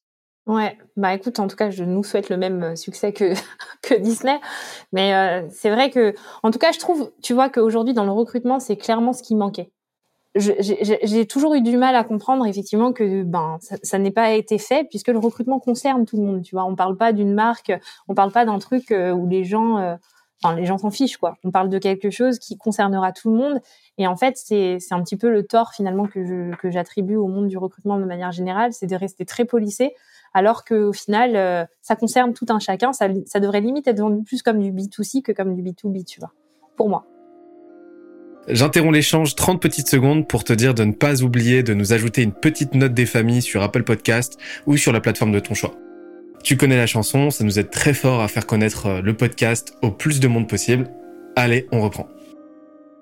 C'est euh, ça, c'est la grosse erreur que font la plupart des boîtes, hein, c'est de vouloir rester le plus lisse possible pour euh, de peur de fâcher, etc. Le problème, c'est qu'à ce moment-là, tu deviens juste insipide et, les gens te next quoi. Et, c'est là que tu te retrouves, bah, que tu te retrouves en fait en, en, guerre des prix, en guerre à la feature, en guerre à la qualité face à des concurrents, à tes concurrents. Et c'est euh, c'est un jeu à somme nulle, donc tu peux que perdre. L'industrie, le, le, secteur ne peut que perdre en fait à jouer à ce jeu-là. Et c'est c'est en ça qu'une brand en fait et un bon positionnement, ce diptyque-là, permettent vraiment de devenir unique, de devenir évident. Et, euh, et là en fait, il y a même plus de notion de concurrence. En fait. C'est ça, bah, idéalement. Et, idéalement, c'est sûr. Mais, mais c'est là que justement, en fait, le positionnement et la brand, c'est quelque chose d'évolutif, en fait, que tu fais évoluer, que tu renforces, que tu fais pivoter potentiellement, etc., et qui te permet de, de toujours avoir un coup d'avance. En fait. Et c'est là que euh, que tu que tu peux te déloger le plus possible de cette intensité concurrentielle. Et, euh, et tu m'as parlé tout à l'heure de la partie euh, sales automation, de la partie prospection. Euh, donc sales automation, c'est un abus de langage de ma part, mais tu m'as parlé de d'automatisation partielle ou optionnelle en gros de, de ce que vous faisiez en termes de prospection. Tu peux m'en dire un petit peu plus sur ce point? Ouais, bah écoute, on a testé pas mal de choses. Euh, on a testé à peu près tout ce qui se faisait euh, sur le marché au début euh, de manière très très maladroite parce que bah on connaissait pas, donc c'était assez horrible.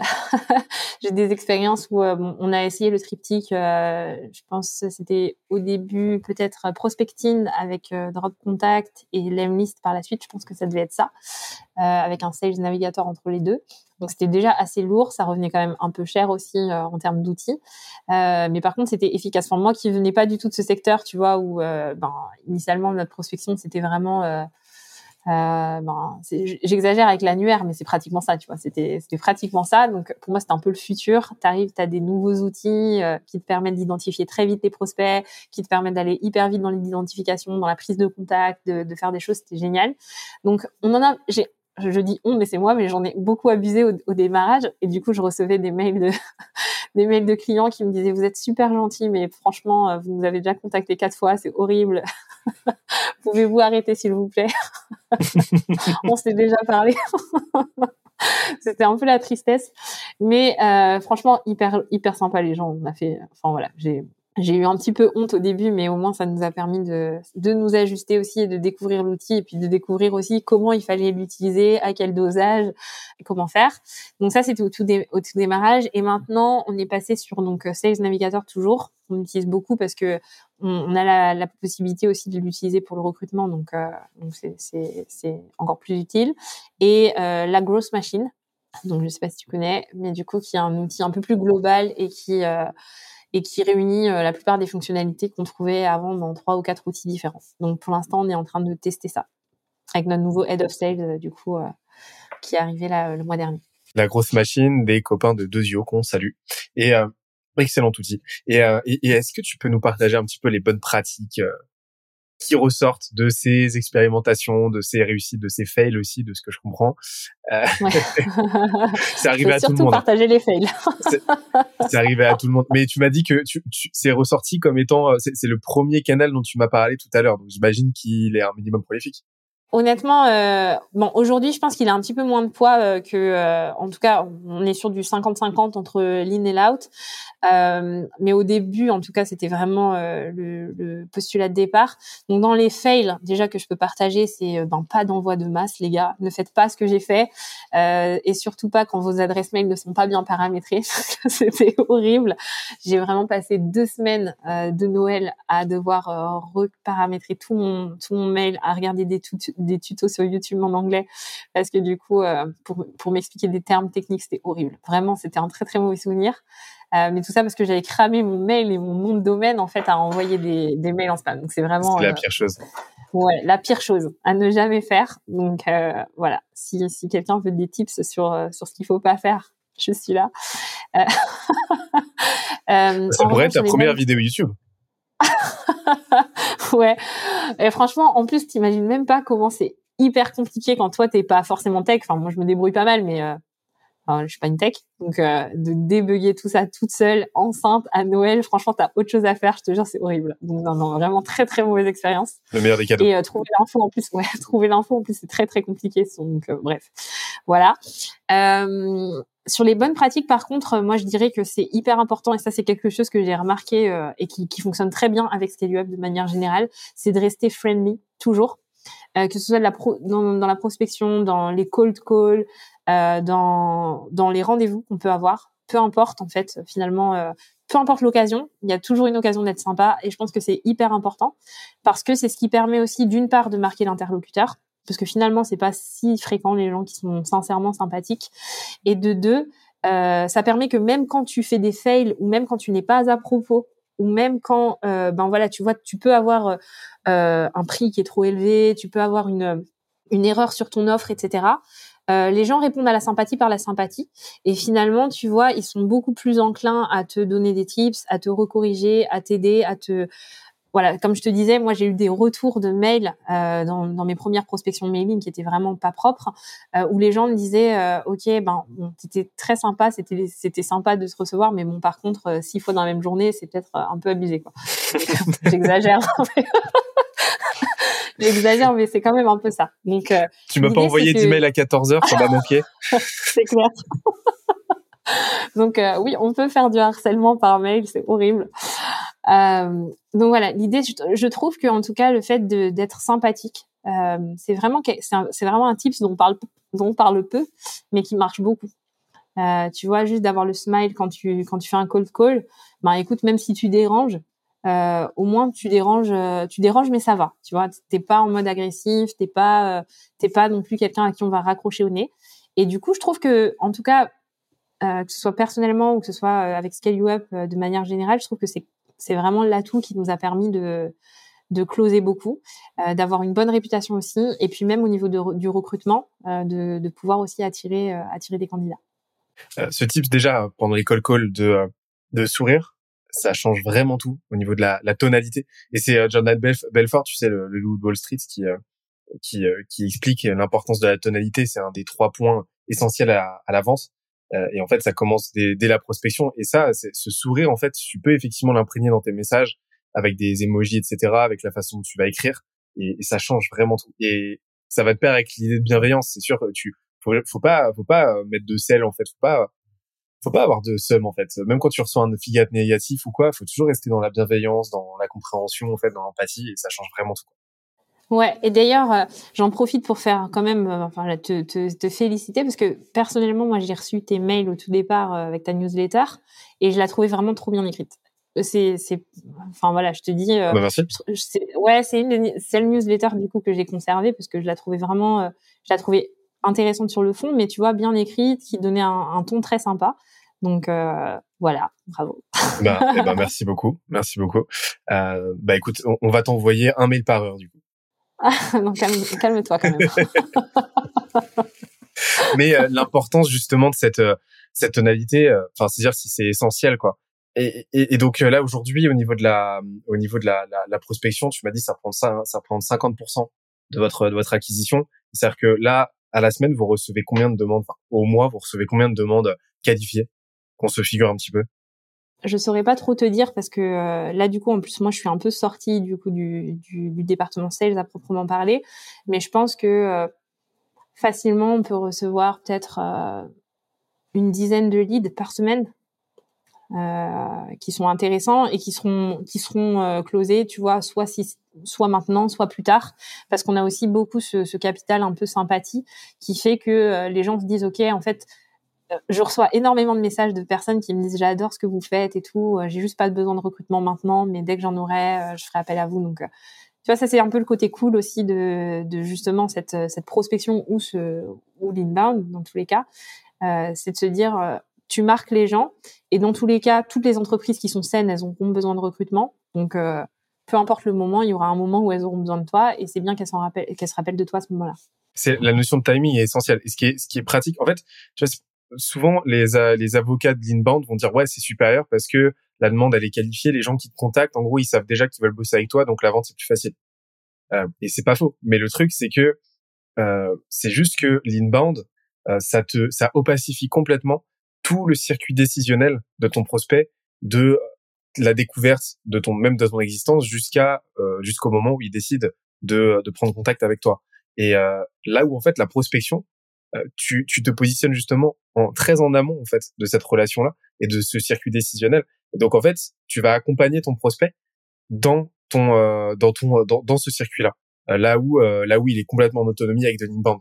Donc la, la prospection en fait, la, la outbound a, a cet avantage que tu décides qui tu fais rentrer dans ce dans cette logique-là décisionnelle et, et donc ça te permet potentiellement d'accélérer la création d'une relation avec des, une audience qualifiée, ce que tu peut beaucoup plus difficilement faire avec de l'inbound en fait. C'est pour ça que les deux, avoir un, équilibre euh, cohérent entre les deux euh, en termes d'acquisition, de, masse d'acquisition, ça, ça c'est quand même essentiel quoi. Ouais, bien sûr.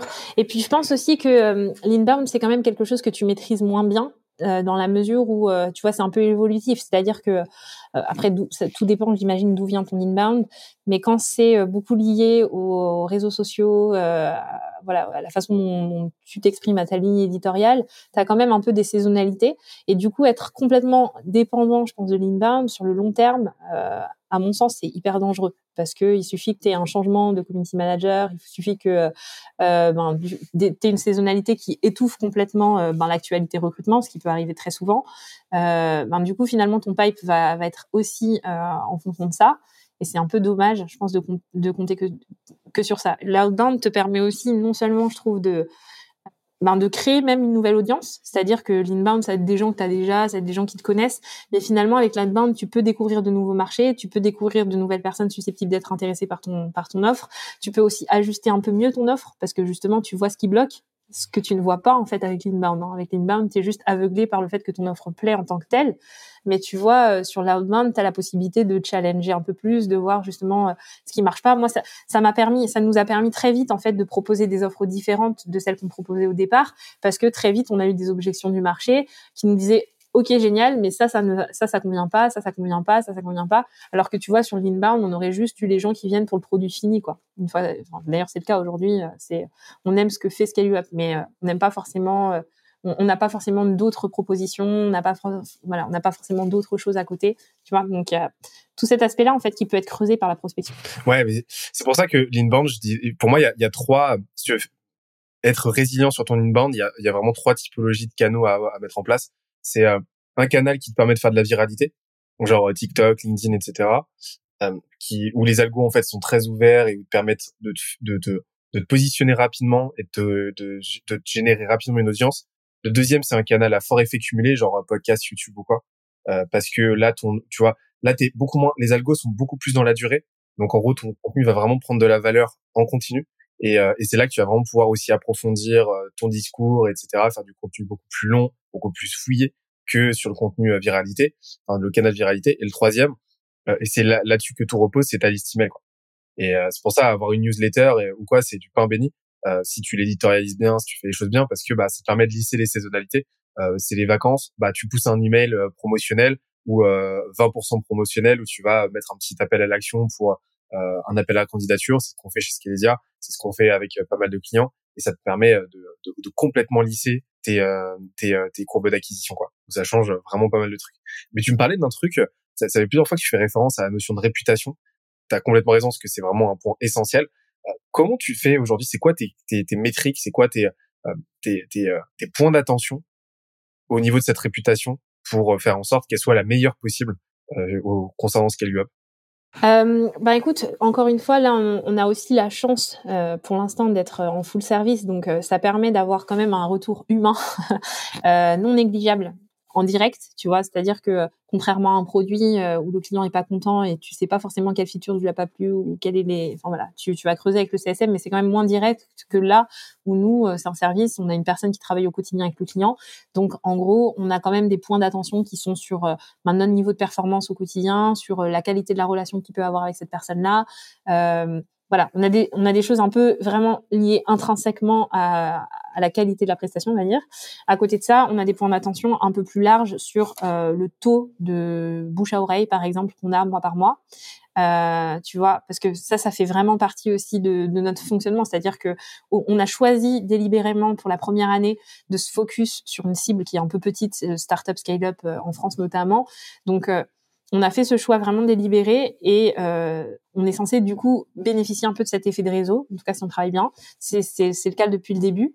Mais aujourd'hui, tu vois, quand on a, euh, si on si on a certains ralentissements, par exemple, euh, on fait très attention à ça. Ça, c'est des, des hyper importantes. Ça, ça va être, voilà, ça va être ça. Ça va être aussi les recommandations qu'on nous fait, puisqu'on en demande systématiquement à nos clients quand on a terminé une presta avec eux. Donc, tu vois, voilà, ça va être un peu, un peu ce genre d'indicateur pour l'instant. Ça, c'est un truc qui est très très souvent omis par les boîtes. Pourtant, ça change tout. Ouais, T'as un client content, bah, demande une recommandation, demande plusieurs, quoi. Parce que il euh, y, a, pas plus puissant qu'un qu'un référent, qu'une recommandation, qu'une intro d'un client content. Exactement. Et, euh, et alors ça, euh, ça, ça nous emboîte euh, le pas vers un autre pilier. Et ça m'intéresse qu'on en parle ensemble parce que tu m'as dit toi-même que tu étais que, que étais vraiment très sales dans l'âme. C'est la partie revenu principalement, bah, pour commencer, parlons de la partie euh, vente. Comment ça se passe aujourd'hui? Comment vous êtes structuré? Mais surtout, euh, voilà, c'est quoi un petit peu le comment t'as fait pour structurer le discours et t'assurer qu'aujourd'hui scale? Parce que de ce que je comprends, c'est t'es pas en charge aujourd'hui de la vente directement, t'as un head of sales. Comment t'as fait pour euh, avoir le, le, discours le plus en place possible pour t'assurer que il se pérennise sur la durée? Euh, alors, bon, j'aurais pas la prétention non plus de dire que le pitch est parfait et que euh, voilà que c'est le pitch éternel. Euh, on est vraiment en itération sur euh, sur les sujets.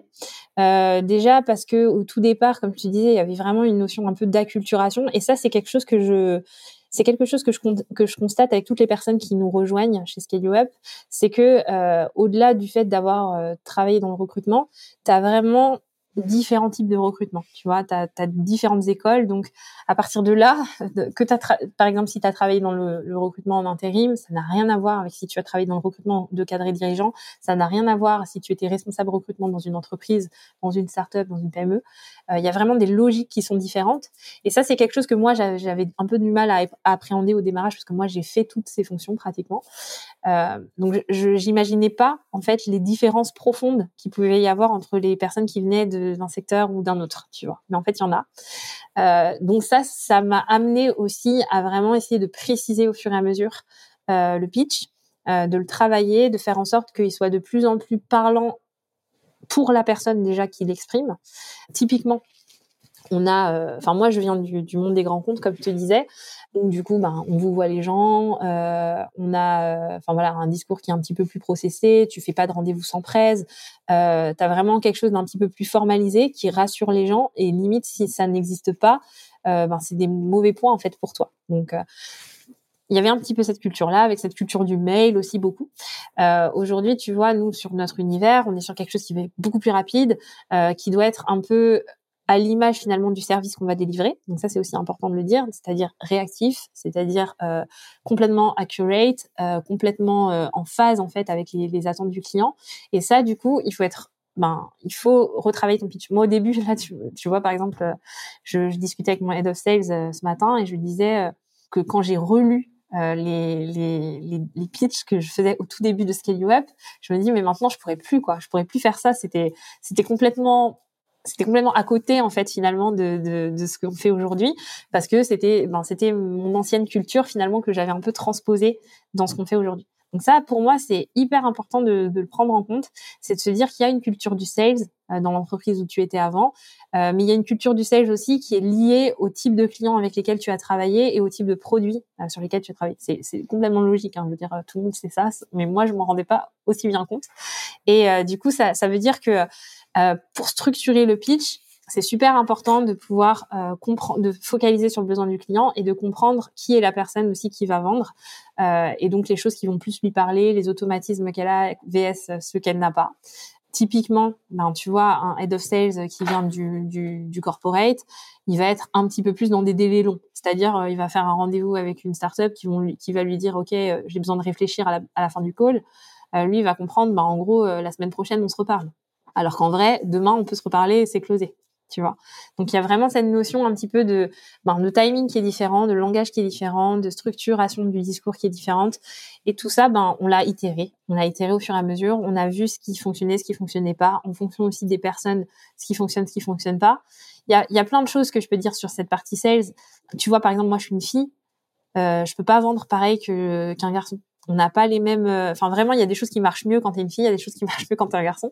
C'est pas à la mode de dire ça, mais c'est vraiment vrai. Et du coup, euh, comme quoi, par exemple? Bah, par exemple, euh, j'ai expliqué ça au, démarrage, mais moi, je, j'essaye de pas être trop trop personnel quand quand je démarche euh, dans la prospection, parce que très souvent, tu peux te recevoir des des messages qui sont inappropriés et qui te sortent complètement du contexte sales, tu vois. Donc euh, du coup, euh, par exemple, moi j'essaye de rester toujours un petit peu plus formel, même si c'est poli et sympa, mais euh, voilà, je je mets pas mon calendrier directement, voilà, je je mets un petit peu des barrières pour éviter d'avoir un des, des, des, leads qui sont pas du tout qualifiés et qui n'ont rien à faire avec euh, avec ce que je demande. Et je t'assure que, enfin, c'est c'est c'est réel hein, ce que je dis. Euh, moi, j'ai pas besoin d'en parler sur LinkedIn. Il y a beaucoup de, femmes déjà qui prennent la parole dessus. Moi, quand j'envoyais des vidéos de prospection, tu te tu te reçois des messages, tu te dis mais les gars, euh, bon, ça n'a rien à voir avec le sujet en fait. et donc ça, tu vois, c'est c'est c'est bête, mais ça c'est important de le prendre en compte aussi quand tu fais de la formation sales et quand tu et quand tu veux construire ton pitch, c'est de, c'est encore une fois de comprendre ben, qui tu es toi en tant que personne et comment tu vas être perçu par ton client. Et d'autre part, ben voilà, quel est finalement le bon wording qui est attendu de toi aussi de la part de ton client? Et qu'est-ce qu'il peut comprendre sinon? Ça me, ça me, ça me tue à quel point euh, certains, certaines, j'imagine, peuvent être euh, dans une dèche affective absolue, quoi, euh, au point de. Ah mais c'est. au point de rebondir de cette manière sur une vidéo professionnel de, de, prospection quoi. Ça me, ça me ah mais c'est terrifiant. Mais t'imagines pas à quel point c'est fréquent en fait. Et c'est ça qui est incroyable, c'est que y en a qui le font élégamment, tu vois. C'est pas, enfin, en tout cas moi, c'est pas des choses qui m'offusquent, même si je comprends que d'autres personnes le, le, vivent mal. Euh, mais parfois, oui, c'est complètement euh, hors sujet. Et, et, moi, jamais je mettrai mon calendrier dans un dans un mail de prospection. Jamais. Tu vois. J'attends que ce soit un petit peu plus euh, avancé dans le Hmm. dans le process, quoi. Ok. Et, et, comment tu fais justement pour t'assurer que ce soit, voilà, de, de bien préqualifier avant de euh, bah, d'envoyer ton calendrier, avant de, bah, parce que ça c'est un c'est un enjeu. Voilà, il y a, y a différentes il y a différentes raisons euh, pour lesquelles tu veux euh, t'assurer que ce soit le plus qualifié possible, mais un des enjeux principaux, c'est justement que tu as que 24 heures, tu as 7, 8 heures de dispo euh, pour pour le taf dans une journée. Donc tu as, envie de le remplir avec des, euh, des rendez-vous les plus qualifiés possibles. Comment tu t'assures euh, par email à l'écrit de préqualifier au maximum des messages enfin, des, des, des, des prospects que tu contactes toi-même en mode prospection en mode sales automation? Alors ben déjà je pense qu'il y a vraiment un travail aussi au niveau de la qualification des, des prospects auxquels tu adresses ton, ton ta campagne. Euh, c'est-à-dire que Aujourd'hui, enfin en tout cas sur la partie recrutement, c'est quand même assez facile de distinguer si le client est potentiellement un client euh, sérieux. Euh, en, tout cas, quand je, que veux dire sérieux, c'est-à-dire qui, est, dans notre cible. C'est plutôt ce que je, veux dire. Euh, typiquement, une entreprise où c'est des auto-entrepreneurs, par exemple, il y a peu de chances que voilà, il y a peu de chances que du coup on soit dans la bonne cible voilà, donc tu, tu, peux déjà faire un, un, un, petit check sur le sujet. Euh, nous, on a fait le pari d'avoir un pricing qui est transparent, ce que personne ne fait hein, dans le recrutement, mais nous, on a un pricing qui est complètement transparent. Donc, je pars du principe que à partir du moment où j'ai envoyé euh, le premier mail, où du coup, j'ai expliqué quand même qui on était, tu as fait un, petit tour sur notre site en général, et du coup, bon voilà, tu as vu le pricing. Si tu vas plus loin, il y a des chances que du, du coup, tu aies déjà une notion de, de, ce qu'on propose et que ça te choque pas. Donc, on a aussi fait ce parti pris à la fois d'être transparent déjà parce que d'une part, comme je te dis, moi, ça fait partie des choses qui qui me heurtent dans le recrutement. Je comprends pas pourquoi c'est opaque de cette façon.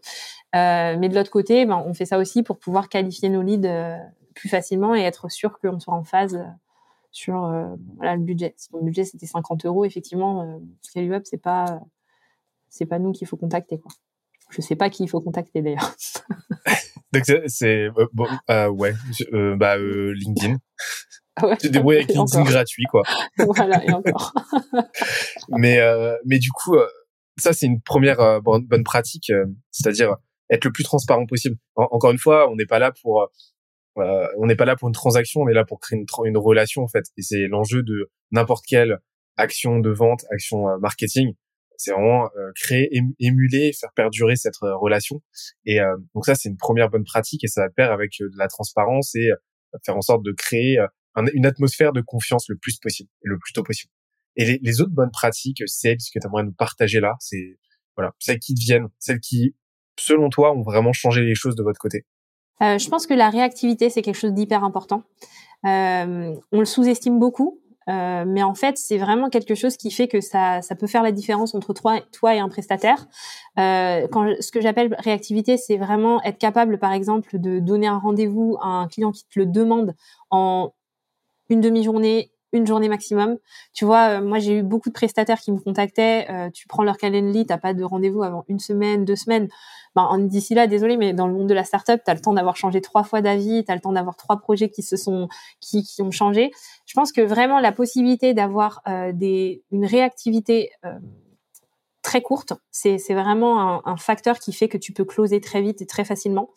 Pareil, une fois que tu, tu as terminé ton rendez-vous, ben, très important aussi de pouvoir envoyer les next steps très vite à ton client, c'est-à-dire de ben, bien évidemment de lui avoir expliqué ce que sont les next steps, mais d'avoir un, time finalement time to close qui est très réduit, en lui enlevant le maximum d'étapes, en lui ayant euh, préparé en fait le chemin pour que ben du coup ça se fasse très vite et lui expliquer que euh, ben du coup voilà tu as, une réactivité aussi très rapide.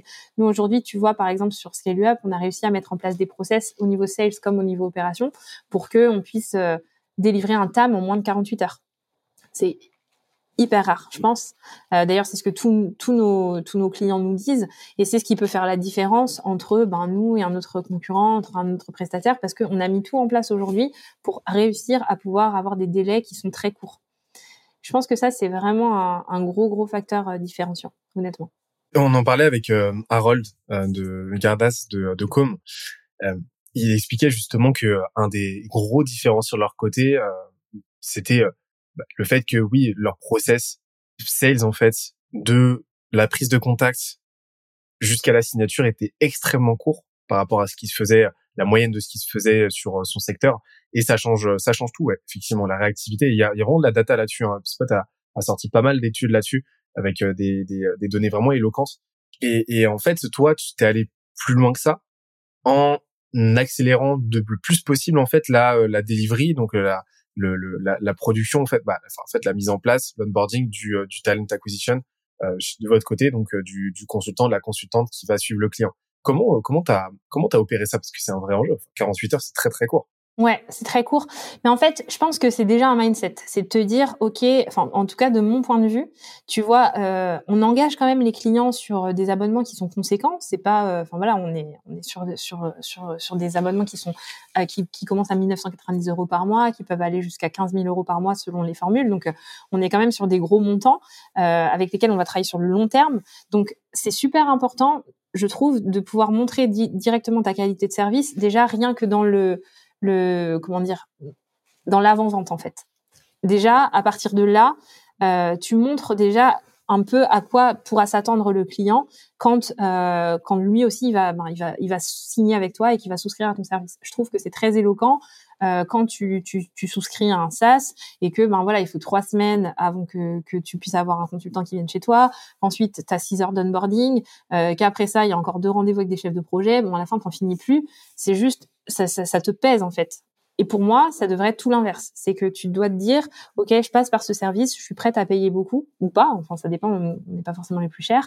Mais euh, de te dire, OK, je, je mets telle somme, mais par contre, ils ont compris mes enjeux, ils ont compris que nous, on avait besoin que ce, soit rapide, et du coup, ils font tout pour que ça le soit. Et donc, nous, on a vraiment travaillé euh, sur ce sujet-là. C'est quelque chose dont je suis vraiment quand même très fière aujourd'hui chez Scale Up. C'est qu'on a tous ce notion, cette notion un peu de d'urgence client avec un process qu'on a essayé d'être le plus smooth possible, avec le moins de rendez-vous possible, avec une clarté qui est vraiment facilitée dès le départ. Je te disais, on a le pricing qui est transparent, mais derrière, c'est pareil. Euh, nos TAM, par exemple, on, on, présente des magazines à nos clients, donc c'est hyper clair. Ils savent exactement avec qui ils vont travailler, qu'est-ce que ça va être. Ils connaissent toutes les étapes qui vont suivre. On a un onboarding qu'on prend, prend le temps de faire au, au, démarrage pour être sûr que le cadrage de la prestation soit parfait et qu'on et qu'on parte pas sur, euh, tu vois, juste un truc approximatif qu'on devra itérer par la, par la suite. On part vraiment sur quelque chose de posé, de clair.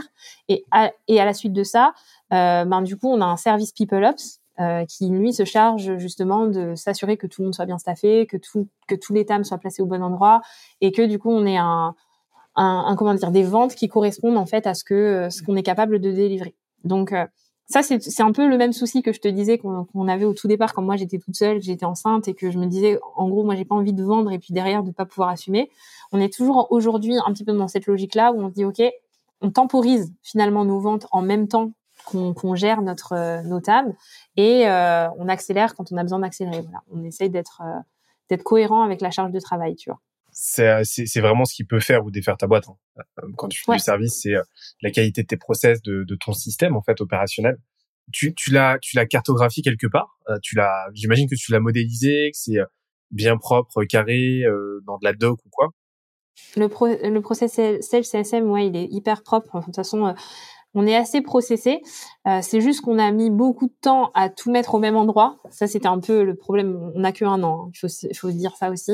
On a grossi très vite. On a essayé de mettre en place tout de suite les process, mais par contre, on a eu beaucoup de mal à tout centraliser, à faire que tout le monde travaille bien ensemble. Euh, c'était beaucoup en silo pendant très longtemps. Et là, c'est beaucoup en train de s'améliorer. Donc, euh, on utilise Notion notamment euh, aussi pour pouvoir centraliser la plupart de nos de nos process. Et puis après d'autres euh, outils pour modéliser un peu euh, pour modéliser un peu toutes les voilà toutes les différentes étapes etc mais parce que c'est un vrai enjeu pour toi parce que on, parlait tout à l'heure du fait que tu as passé un petit moment en, Thaïlande et que tu bouges beaucoup. Donc vous êtes full remote et dans une ampleur que nous chez Skelesia qu'on connaît pas parce qu'on est tous sur le même fuseau horaire même si on est tous en télétravail mais toi, ça se complique quand euh, quand t'as 6 euh, heures de décalage horaire, quoi, on va dire, avec tes équipes. Comment t'as opéré ça? Enfin, comment tu t'es, tu, comment tu t'es senti déjà le la, la, liberté de te dire, ok, je vais, euh, je vais mettre 6 heures de décalage horaire avec euh, avec mon équipe et ça va pas poser de problème? Qu'est-ce que tu as mis en place pour t'éviter ça? Alors franchement, pour être très honnête, euh, j'avais aucune idée que ça me poserait pas de problème. Je me suis dit c'est carrément possible que ça ne marche pas, donc c'est pour ça aussi que je l'ai testé sur trois mois. Euh, parce que je me suis dit voilà tu vois je me sens pas euh, enfin je vais je vais pas mettre tout euh, on va pas tout, tout brûler alors qu'on a mis du temps à le construire. Donc l'idée c'était vraiment plutôt d'être transparent avec les équipes de leur dire et, j'étais la première personne de l'entreprise à le tester. Tout le monde est en full remote chez nous mais à deux heures de décalage horaire max.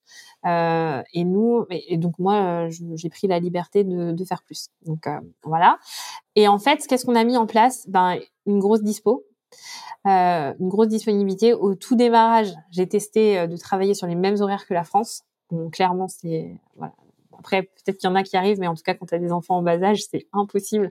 C'est hyper fatigant parce que du coup, je, terminais mes journées de travail à 1 heure du matin. Euh, mes enfants, ils se levaient à 6 heures. Euh, c'était, c'était juste, c'était juste très compliqué.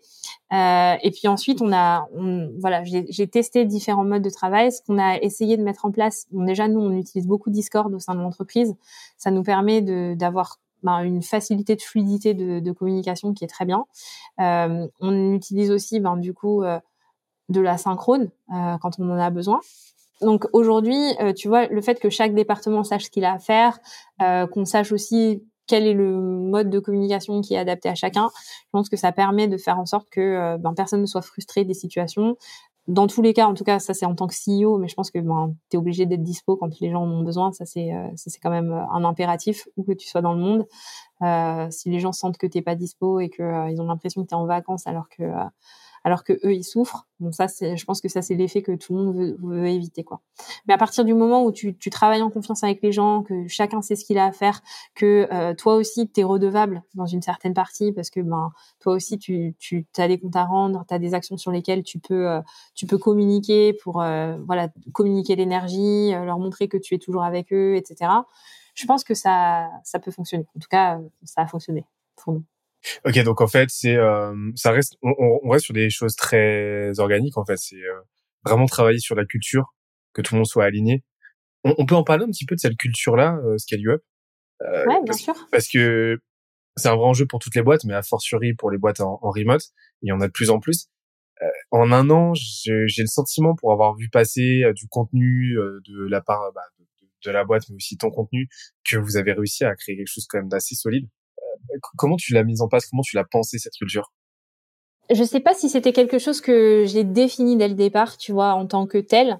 Euh, je pense que c'est vraiment peut-être la force de nos convictions euh, qui font que euh, on a adressé des gens qui finalement se retrouvaient dans ce qu'on ce qu'on essayait de faire comme je te disais, tu vois, dans le monde du recrutement, euh, il n'y a pas grand-chose qui est fait sur le plan culturel ou sur le plan même, euh, voilà, juste euh, de, de, la marque, comme je t'expliquais. on, on, on, travaille vraiment dans un secteur où ben les gens sont traités un peu comme, enfin voilà, comme comme de la chair euh, de la chair à canon euh, dans des cabinets où c'est complètement impersonnel où c'est juste de la performance. Donc déjà à partir du moment où toi euh, tu crées quelque chose où c'est pas comme ça ben déjà c'est un peu différenciant dans un premier temps. De deux, quand tu es vraiment drivé par le fait de travailler euh, ben, fort avec euh, voilà de la performance, mais tout en tout en ayant une culture où on peut se dire les choses, où on est transparent, où tu écoutes les gens et comme je te disais, où l'intergénérationnel c'est quelque chose que tu vis comme une force, la diversité c'est quelque chose que tu vis comme une force. Ben du coup les gens se sentent assez libres aussi d'être eux-mêmes, de s'exprimer. Tu parlais du fait que les gens prennent la parole sur LinkedIn, tu vois, euh, chez nous par exemple, chacun fait ce qu'il veut, ils expriment comme ils veulent, nous on force personne à le faire. Il y a personne qui écrit les posts des autres, c'est eux qui choisissent de le faire et je trouve ça incroyable qu'ils aient autant envie de partager, tu vois. Mais du coup, pour moi, ça veut dire qu'on a réussi quelque chose, ça veut dire qu'ils savent pourquoi ils sont là, ils ont compris que notre mission, c'est vraiment de faire aimer le recrutement à nos clients comme aux candidats et de vraiment, euh, voilà, on est tous unis dans un même, euh, dans ce même but. Et pour pour te parler un petit peu de ça, nous, on communique notre culture de plusieurs façons. On a euh, tous les mois un monthly vision avec les fondateurs, donc on, est, on est deux, euh, où on partage vraiment notre vision mois par mois, parce que c'est quelque chose qui évolue beaucoup. On fait des Q&A aussi, toutes les semaines. Donc la plupart du temps, il n'y a pas de questions, mais euh, on leur laisse la possibilité aussi de poser des questions, de poser des questions sur les chiffres, de poser des questions sur euh, les décisions qu'on a prises, on explique aussi beaucoup. Ça ne veut pas dire qu'on se justifie. Des fois, euh, voilà, il y a des choses que les gens ne comprennent pas forcément et que ben, on a décidé en tant que fondateur et c'est comme ça. Mais en revanche, on laisse vraiment la possibilité de poser des questions. On explique aussi les choix qu'on a pu faire, quand ils sont bons, quand ils sont pas bons. Et c'est vraiment des trucs qui, je pense, sont sains, euh, qui permettent aussi de motiver les gens et de leur faire comprendre que ben voilà, c'est pas juste une entreprise en remote où on, où voilà chacun fait sa vie et puis tu es indépendant. On est quand même tous ensemble. On a mis aussi en place ben tu vois euh, donc on se voit tous les lundis matins on a un petit coffee ensemble. Euh, tous les jeudis midi on a un, un déj où en fait c'est il y a trois activités possibles. Soit on a un chill en full English où du coup il y a des cours d'anglais. Soit on a des jeux euh, qu'on joue ensemble. Soit euh, sport donc euh, chacun choisit un peu le, groupe dans lequel il a envie d'aller et puis on fait ça comme ça. Donc on a vraiment, tu vois, ce, truc de se dire ok, on, crée une vraie entreprise. On est en remote parce que ben, c'est quelque chose qui arrange tout le monde, mais c'est pas pour ça que euh, on veut pas avoir de lien. C'est pas pour ça qu'on n'a pas un objectif commun. Euh, tu vois, par exemple, en ce moment, ben, parfois on peut avoir des, difficultés ou de la stagnation ou il y a des périodes de creux. Ben, c'est aussi important de pouvoir avoir ton équipe, de leur dire les choses, de leur dire que ça va pas. On a vraiment cette euh, cet aspect-là aussi vraiment, euh, tu vois, euh, équipe, transparence, on bosse ensemble, on est ensemble pour un but commun. En tout cas, tout le temps qu'on passera ensemble, moi j'espère que ce sera la meilleure des expériences pour eux. Quoi. Ce sera une bonne expérience. En tout cas, peut-être pas la meilleure, mais au moins que ce soit une bonne expérience. Bah en fait, c'est souvent, c'est un truc que je remarque de plus en plus, c'est que c'est souvent de l'intention. C'est bête, hein, mais c'est souvent juste d'une simple intention que euh, que les vraies cultures, les vrais mouvements se forment. En fait. Et si ton objectif déjà de base, c'est de faire en sorte que tous les gens qui viennent chez toi bah, kiffent leur moment, euh, passent et, et, la meilleure expérience possible, bah derrière en fait tout le reste naturellement découle. Et, euh, et c'est là que tu, tu crées quelque chose de, de, de, sympa et que tu mets des bonnes choses en place. Nous, nous on a mis chez Gazer, on a mis en place un truc qui s'appelle euh, Gazer Town. c'est un comme un métavers en fait. Euh, et euh, ça a remplacé un Discord ou un bah c'est en complément de Slack. Mais en gros, on a nos locaux virtuels et euh, avec plein d'activités dessus. Genre ouais, on a genre on a une piste de karting dessus. Enfin, c'est n'importe quoi. C'est débile le truc. Mais ça, franchement, par contre, niveau engagement et niveau quantité, qualité des interactions, ça a vraiment tout changé. Et tout à l'heure, tu as, fait, as fait référence aussi à, la, à une stagnation. En fait, la stagnation en service, c'est complètement normal, c'est d'avoir une croissance un peu euh, linéaire, ça grossit bien, et puis après d'un coup, bim, ça stoppe, et pendant plusieurs mois, tu comprends pas pourquoi, mais ton CA, il bouge pas et tout, c'est compliqué. En fait, c'est parce que c'est un cycle naturel de n'importe quelle entreprise en croissance, c'est euh, c'est trois étapes, la tendance de trois de trois euh, états en fait. C'est d'abord scale, donc tu scales, tu grossis, et en fait, tu vas créer du déchet, donc qui s'appelle du mess, c'est la deuxième étape, donc en gros du désordre, un désalignement en interne et tout. Ça va se cristalliser en de la dette. Et en fait, cette dette, elle va être humaine, technique, opérationnelle, tout ce que tu veux. Et en fait, il faut que tu, pour relancer ta croissance, il faut que tu payes cette dette-là. Donc tu, euh, que évacues euh, le, les déchets, euh, que tu, que tu mettes en place et que tu mettes en place une nouvelle structure plus adaptée qui te permet de relancer ta croissance et d'y subvenir. Et ça, c'est un truc quand tu l'as compris, enfin, ça, ça change absolument tout parce que tu sais tu sais que c'est un, un cycle naturel. Et donc euh, là, on arrive sur la partie produit. Euh, donc la partie en gros offre. Hein. on en a déjà parlé, on y a fait plusieurs références, mais euh, comment comment aujourd'hui tu, tu fais en sorte que ce que tu faisais toute seule et, et, donc en gros tu avais pleine maîtrise de ce que tu produisais, ça soit produit avec le même niveau de qualité, mais cette fois-ci avec 30, 40 et demain 50 personnes. Bah ça c'est tout l'enjeu euh, et c'est tout l'enjeu encore plus en, en, entreprise de service euh, puisque aujourd'hui c'est vrai que notre ambition et ce qu'on arrive pratiquement à faire aujourd'hui quand même c'est d'harmoniser du coup euh, ben, la façon de travailler entre une personne A et une personne B chez nous. Et encore plus dans un secteur qui est le recrutement tu vois où les gens ont l'impression que c'est vraiment de l'intuitu personné que c'est vraiment euh, en fonction de la personne que du coup ben ça va bien se passer ou pas bien se passer nous, aujourd'hui, on est arrivé à un moment où on arrive à vendre à nos clients sans qu'ils aient rencontré le recruteur qui va travailler pour eux. Donc, tu vois, euh, ça, c'est vraiment, c'est un peu notre objectif, c'est de se dire, OK, peu importe la personne avec laquelle tu vas travailler chez nous, on te garantit que la qualité de service sera la même. Donc, comment on y arrive? Euh, Déjà, on met en place de la formation, on a du training. Donc, euh, on est en train de créer, en fait, notre Talent Academy à nous, en interne. Mais en attendant, on a déjà du training euh, donc sur les différents sujets. C'était aussi un choix stratégique depuis le départ. Tu sais, je t'ai dit que euh, donc là notre première année, on s'est vraiment focalisé sur les startups et les scale-up pour une bonne raison, euh, tout simplement parce que pour nous c'était plus facile de dupliquer notre façon de travailler sur une cible qui était toujours un peu la même. Et, ça, du coup, c'est un peu un tips aussi que je donne ainsi euh, aux, aux entrepreneurs. Mais c'est vrai que le fait de pouvoir dupliquer euh, la façon de travailler ben, d'un client à un autre, c'est quelque chose qui va beaucoup t'aider euh, dans, ta phase de scale, ce qui va t'aider aussi, ben, du coup, à savoir ce qui est bien, ce qui est pas bien, euh, à repérer les best practices et à repérer au contraire, ben voilà, les choses, les red lines qu'il faut absolument pas franchir. Donc ça, c'était quelque chose, je pense, qui était qui était un good move au, départ. donc on a on, fait du training, du coup, donc toutes les semaines, deux heures par semaine avec toute notre team. Euh, sur des sujets particuliers. Donc, on a vraiment, on est en train de créer nous notre talent notre talent academy qui va vraiment pouvoir euh, former n'importe quelle personne finalement à notre méthodologie à nous en termes de talent acquisition euh, chez, n'importe quelle startup, scale-up et PME d'ailleurs par la suite.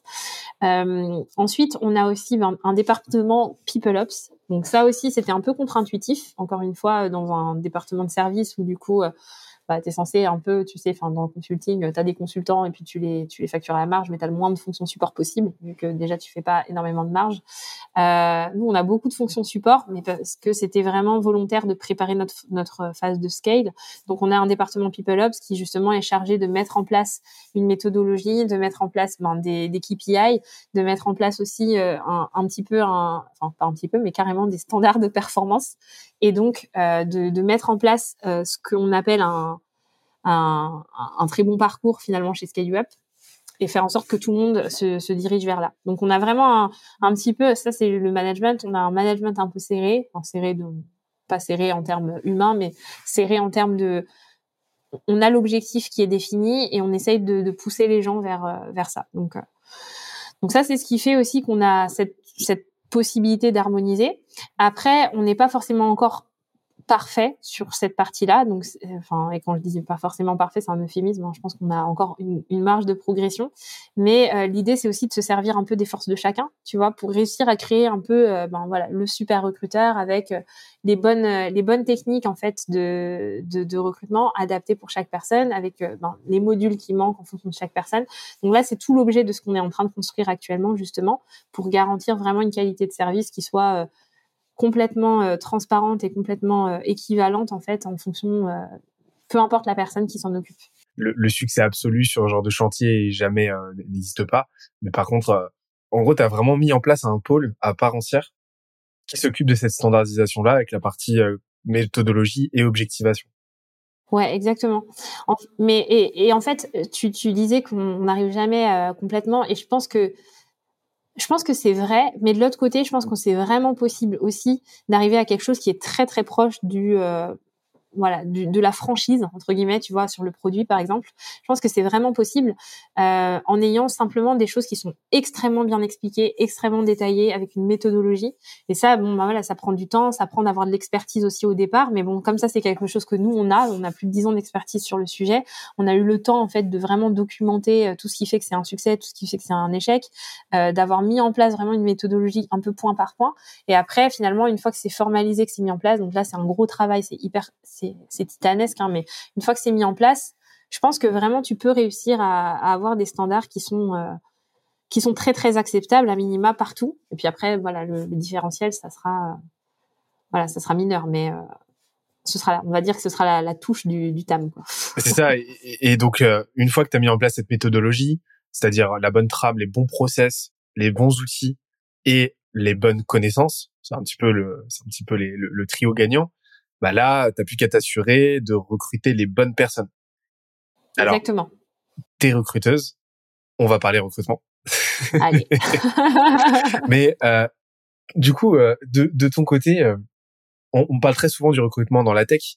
Euh, donc recruter un product manager, recruter un, un, dev, etc. Enfin des bons devs, c'est très compliqué. C'est des profils pénuriques, mais c'est aussi compliqué dans le recrutement et pour recruter des, euh, des, des TAM, c'est pas chose aisée de, de, de ma connaissance.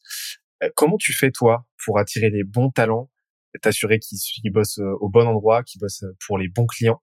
C'est c'est quoi ta secret sauce?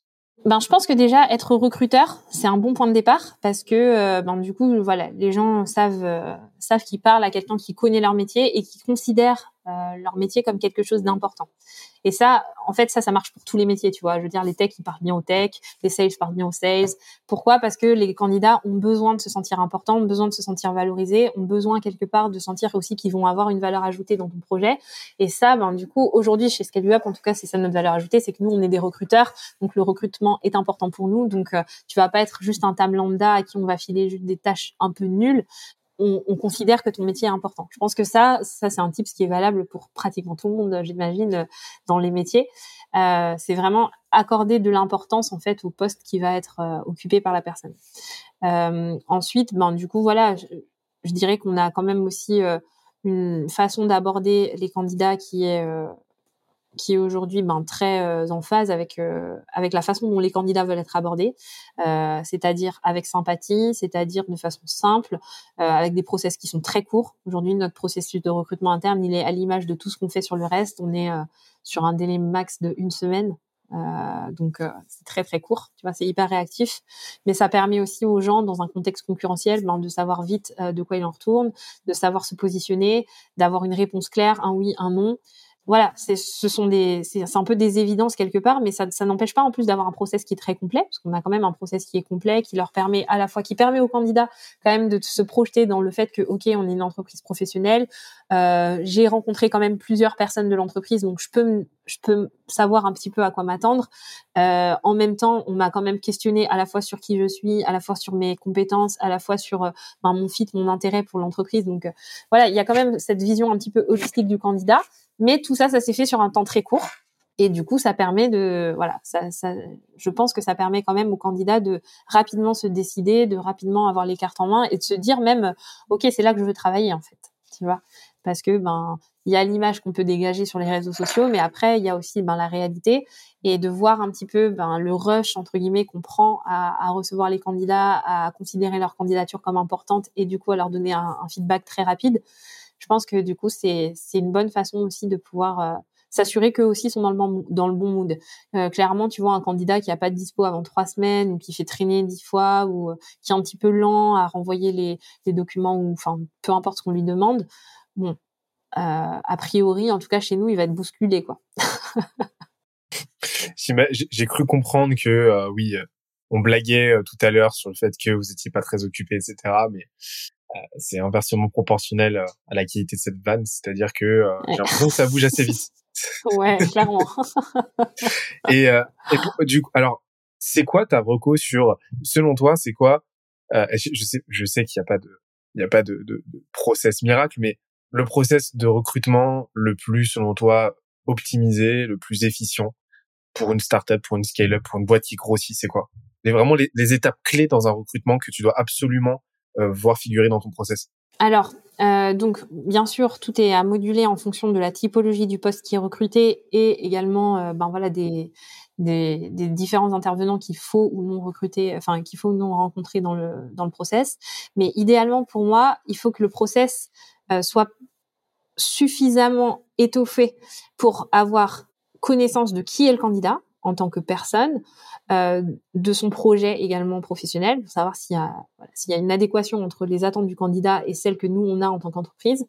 Euh, de deux, c'est super important aussi que euh, le candidat ait pu avoir la vision la plus globale possible de ce à quoi euh, de, ce à quoi va ressembler finalement sa fonction. Donc euh, ça, ça passe par le fait de rencontrer plusieurs interlocuteurs, par exemple. Ça fait, ça, ça passe aussi par le fait de venir dans les locaux si jamais il y a des locaux. Euh, ça passe par le fait de d'avoir un cas pratique éventuellement, si jamais c'est quelque chose. Enfin voilà, si c'est un métier opérationnel sur lequel on va l'attendre, si par exemple il y a des présentations qui sont à faire à des clients, si par exemple il y a des démonstrations à faire. Enfin voilà, c'est c'est important. Je trouve que c'est hyper important de pouvoir mettre le candidat dans la situation dans laquelle il sera au quotidien pour que justement il ait une vision assez euh, réaliste de ce, sur quoi on va l'attendre.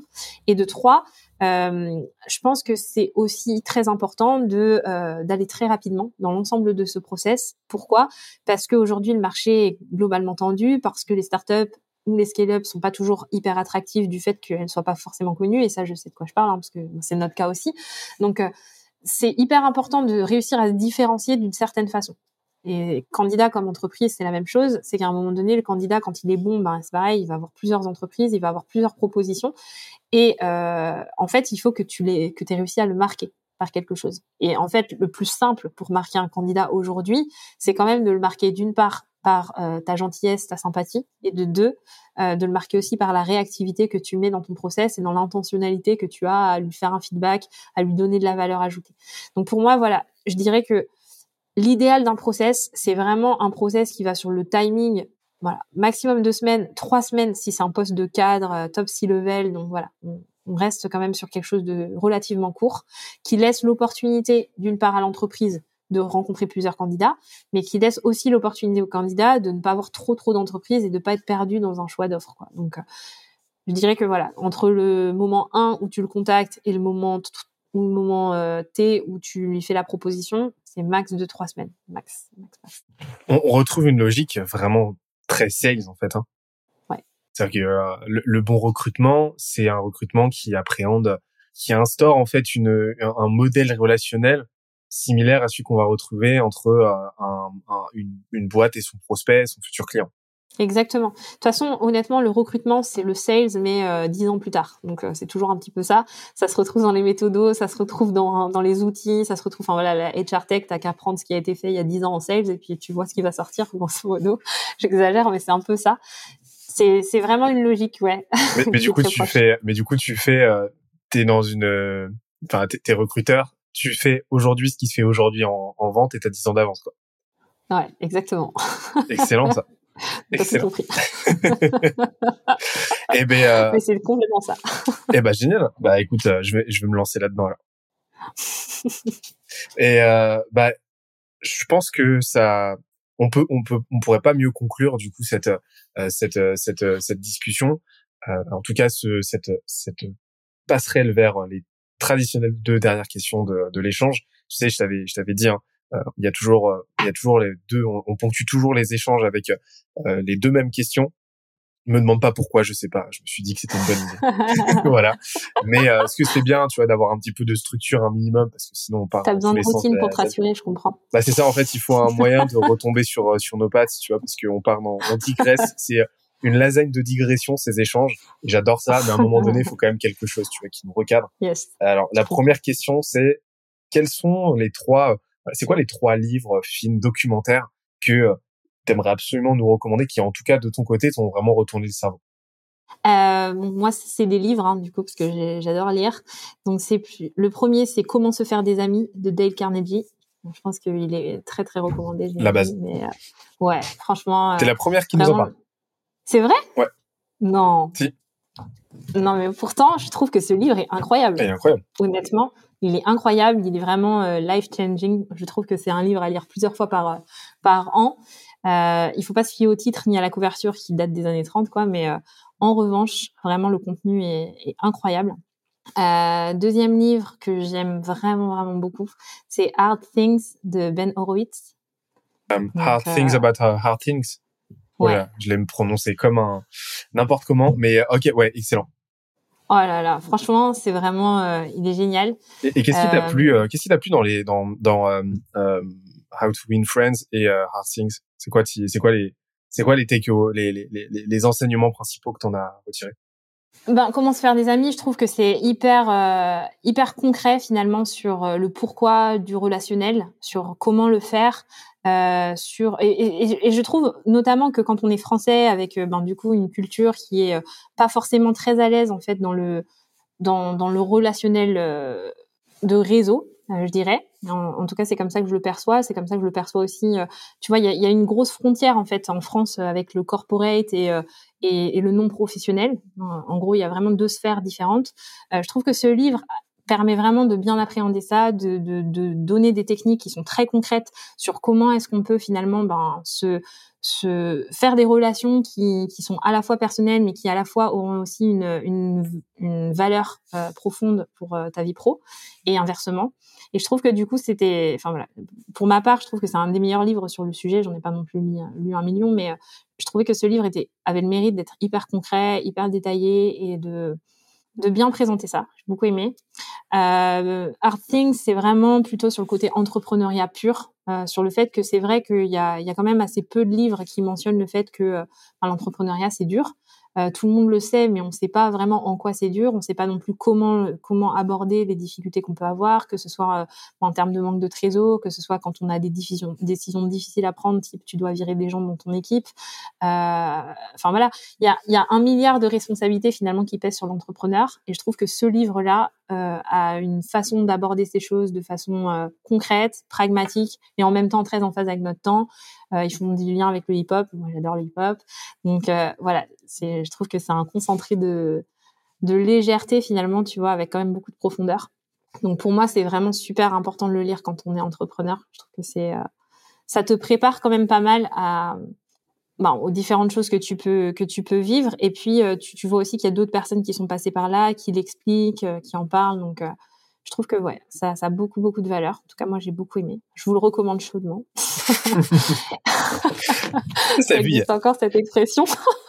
bah écoute, je sais pas si t'as remarqué, mais c'est un petit peu euh, les jeunes branches, c'est un petit peu le, le bestiaire euh, des, euh, des expressions surannées et, et, et, et complètement complètement à la ramasse. Donc, ah, bah tu peux y aller. Voici pour la mienne.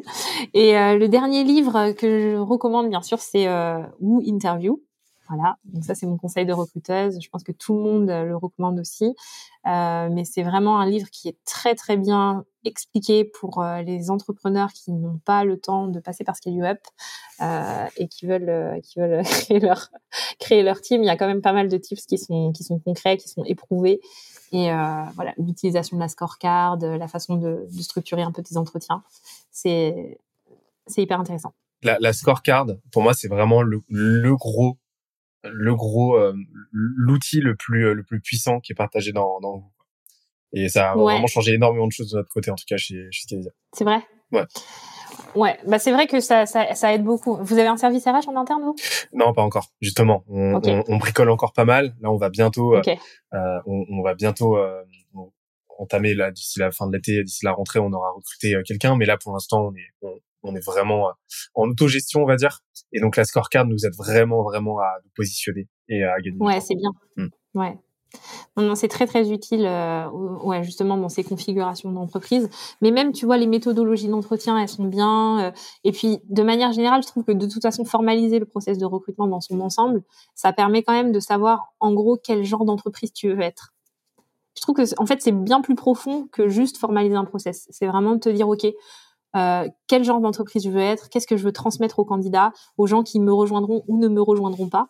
Et donc, euh, tu vois, c'est en fait finalement ouvres tes portes hein, à des gens qui viendront, qui ne viendront pas. Donc, euh, il vaut mieux y réfléchir avant et avoir euh, avoir fait un peu le ménage chez toi. Mais carrément. Mais c'est pour ça tu vois, chez, chez Skelesia, c'est pour ça qu'on parle du système entrepreneurial avec la partie people, mais qui est corrélé, parce que tout est corrélé dans une boîte, hein, mais qui est corrélé à la partie culture. Et, et, et c'est pour ça, c'est un truc qu'on qu'on définit avec nos clients, c'est on appelle ça le MVP. C'est mission, vision, purpose, donc raison d'être en fait, tu définis ça et tu sais directement bah, où tu vas en tant que boîte, ce que tu dois, ce que tu fais mieux que les autres, ce que tu dois continuer de faire mieux que les autres et l'impact que tu vas avoir sur la société. Et une fois que tu as défini ça, bah, tu sais, ça, ça, déjà, ça te permet de te positionner beaucoup plus clairement sur euh, qui tu veux laisser rentrer, euh, avec qui tu veux bosser, avec qui tu veux pas bosser en fait. Donc c'est un travail de positionnement au même titre que le positionnement dans le marketing va te permettre de définir avec quel typologie de client tu veux bosser ou pas. Et je sais pas si tu avais vu, il y a il y a eu un, il y a un film euh, à moi, enfin, une sorte de parodie euh, de euh, du livre de Carnegie. C'est How to Lose Friends and Alienate People. non.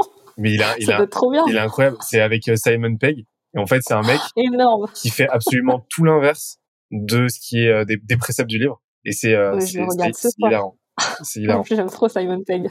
Mais c'est bah c'est euh, c'est masterclass de Simon Pegg quoi. Et, ok, moi je vais regarder. Et alors, la deuxième, l'ultime question, du coup, c'est quels sont les trois conseils, les trois bouteilles à la mer que tu as envie de donner aux, aux, entrepreneurs qui nous écoutent, entrepreneurs et entrepreneuses? J'ai fait des métaphores. ok, alors mon premier, mon premier conseil, c'est bien sûr que, euh, enfin, c'est, c'est un peu, euh, tout le monde le dit, mais euh, l'entrepreneuriat, c'est pas un marathon, c'est un sprint. Euh, non, pardon, c'est super le conseil. Non, c'est pas un sprint, c'est un marathon. Euh, dans tous les cas, c'est une course. Euh, mais il faut vraiment en fait euh, mesurer le pourquoi, le pourquoi tu te lances, parce que euh, bon, parce que c'est difficile, parce que ça dure longtemps, tout le monde veut aller vite. Il y a vraiment une une émulation quand tu lances ton projet, quand voilà quand, quand, ça démarre, et c'est hyper important de, de, trouver ton rythme à toi. Quelque part, c'est chacun son rythme. Euh, c'est pas la peine de, courir comme un Kenyan si t'es pas Kenyan. Euh, voilà, l'essentiel c'est de finir, c'est de finir la course. Donc le but c'est pas de scaler hyper vite ou d'avoir une très grosse croissance si derrière euh, si derrière ça finit pas. Donc ça c'est mon premier conseil, c'est vraiment de de mesurer le fait que ça doit durer longtemps, tu dois économiser tes forces et voilà. Et le but c'est de finir. Euh, mon second conseil, c'est euh, la métaphore que j'appelle euh, le lancer de marteau. C'est qu'en gros, tu vois, parfois il y a des périodes de stagnation, j'en parlais tout à l'heure, et il faut vraiment distinguer deux choses. C'est savoir si tu es en train de tourner en rond ou si c'est juste que tu es en train de prendre de l'élan. Et pour moi, c'est vraiment deux choses différentes. De l'extérieur, ça se ressemble, mais c'est vraiment un peu la force de l'itération. C'est de se dire, OK, en fait, à certains moments, euh, on n'est pas juste en train de tourner en rond, c'est juste qu'on est en train de répéter des choses et de les améliorer de prendre de l'élan pour que notre lancer soit hyper puissant. Et ça, c'est super important de, de, savoir reconnaître en fait ces phases-là et de savoir ben, finalement se servir de cette phase qui, qui, qui a l'air un peu difficile, qui a l'air de, de ne mener à rien, euh, pour derrière, euh, pour derrière, voilà, produire quelque chose qui sera qui sera vraiment euh, qui sera vraiment exceptionnel en tout cas qui sera qui sera une très belle performance ça je, crois beaucoup euh, je crois beaucoup dans la possibilité de voilà de prendre de l'élan et que ça se voit pas et euh, mon troisième conseil, c'est de kiffer, parce que euh, parce que voilà, la vie, en fait, c'est plus qu'une entreprise, c'est plus que faire du chiffre d'affaires, c'est plus que c'est plus que ton entreprise. Même si aujourd'hui, ben voilà, quand on est entrepreneur, on a la tête dans le guidon, on a l'impression qu'il y a que ça. Euh, voilà, je faisais un peu une blague sur le fait que ben voilà, moi je trouve que être entrepreneur en startup, c'est aussi euh, des fois être parent en full remote. Euh, ben, c'est super important, je trouve, de se rappeler qu'en fait, il n'y a, pas que l'entreprise, il y a aussi des amis. C'est aussi important de sortir, de faire des choses qui te plaisent en dehors de ton entreprise. Dans tous les cas, même si tu as l'impression de perdre du temps sur l'opérationnel, c'est quelque chose qui sera bénéfique parce que si tu es bien, ton entreprise ira bien et ça, et ça marche ensemble. Donc euh, voilà, tu es une personne différente de ton entreprise euh, si tu continues à faire attention à ton cercle d'amis, à faire attention à ta famille, etc., à avoir d'autres choses à l'extérieur, ça, ça peut être que bénéfique. Excellent. J'aurais pas mieux dit. Et ça, ça boucle pas mal. La deuxième métaphore boucle pas mal avec euh, le scale mess debt. Parce que tu sais, quand t'es un peu au creux de la vague et tout, t'es en face de dette, tu sais pas, tu t'en as pas conscience du truc. Bah, en fait, là, c'est le moment où en fait t'es en train de prendre de l'élan. Et, euh, et souvent, bah, c'est quand quand l'élan quand le coup part c'est là que tu te rends compte qu'en fait euh, tu gères plus rien. Et euh, et c'est là que la phase de scale euh, repart. Mais écoute franchement j'ai merci beaucoup parce que c'était un super échange plein de valeurs à franchement plein de valeurs ajoutées. Et qu'est-ce qu'on peut souhaiter qu'est-ce qu'on peut te souhaiter qu'est-ce qu'on peut souhaiter à Scale Up pour l'année à venir d'ici le prochain épisode, parce que tu reviendras quand euh, vous aurez tout fois J'espère. Avec plaisir. Avec plaisir. Bah écoute, qu'est-ce qu'on peut, euh, qu'est-ce qu'on peut souhaiter à Scale Up Ben forcément de continuer une belle croissance avec euh, de super clients qu'on arrive à, à, faire scaler aussi, parce que du coup, ce sera le signe que l'entreprise, que notre entreprise fonctionne, mais surtout que l'économie française et l'économie européenne se portent bien. Donc c'est quand même génial de pouvoir créer de l'emploi. Euh, ce qu'on peut me souhaiter, ben, du coup, euh, la même chose, hein. de revenir. eh ben, parfait. Bah, le rendez-vous pris pour je sais pas quand, mais le plus vite possible. Ça marche. Merci beaucoup, Benoît, en tout cas. Merci à toi, Emmanuel. À très, très vite. Salut. Salut à tous. Ciao. J'espère que l'épisode t'a plu autant que ça nous a plu de l'enregistrer et de le produire. Si c'est le cas, oublie pas de nous laisser une petite note, comme euh, on te l'a dit tout à l'heure, et euh, de le faire tourner autour de toi. Ça nous aide énormément à faire connaître le podcast, à nous faire connaître et à prêcher la bonne parole d'une croissance saine, durable et rapide. En attendant le prochain épisode, on se donne rendez-vous sur scalesia.co, s c a l z i où tu découvriras des cours, des vidéos et des lives en libre accès pour t'aider à faire décoller ta boîte comme jamais. C'est notre promesse, c'est ça qu'on aime faire et on va continuer de le faire. On se dit à très vite. Bye bye.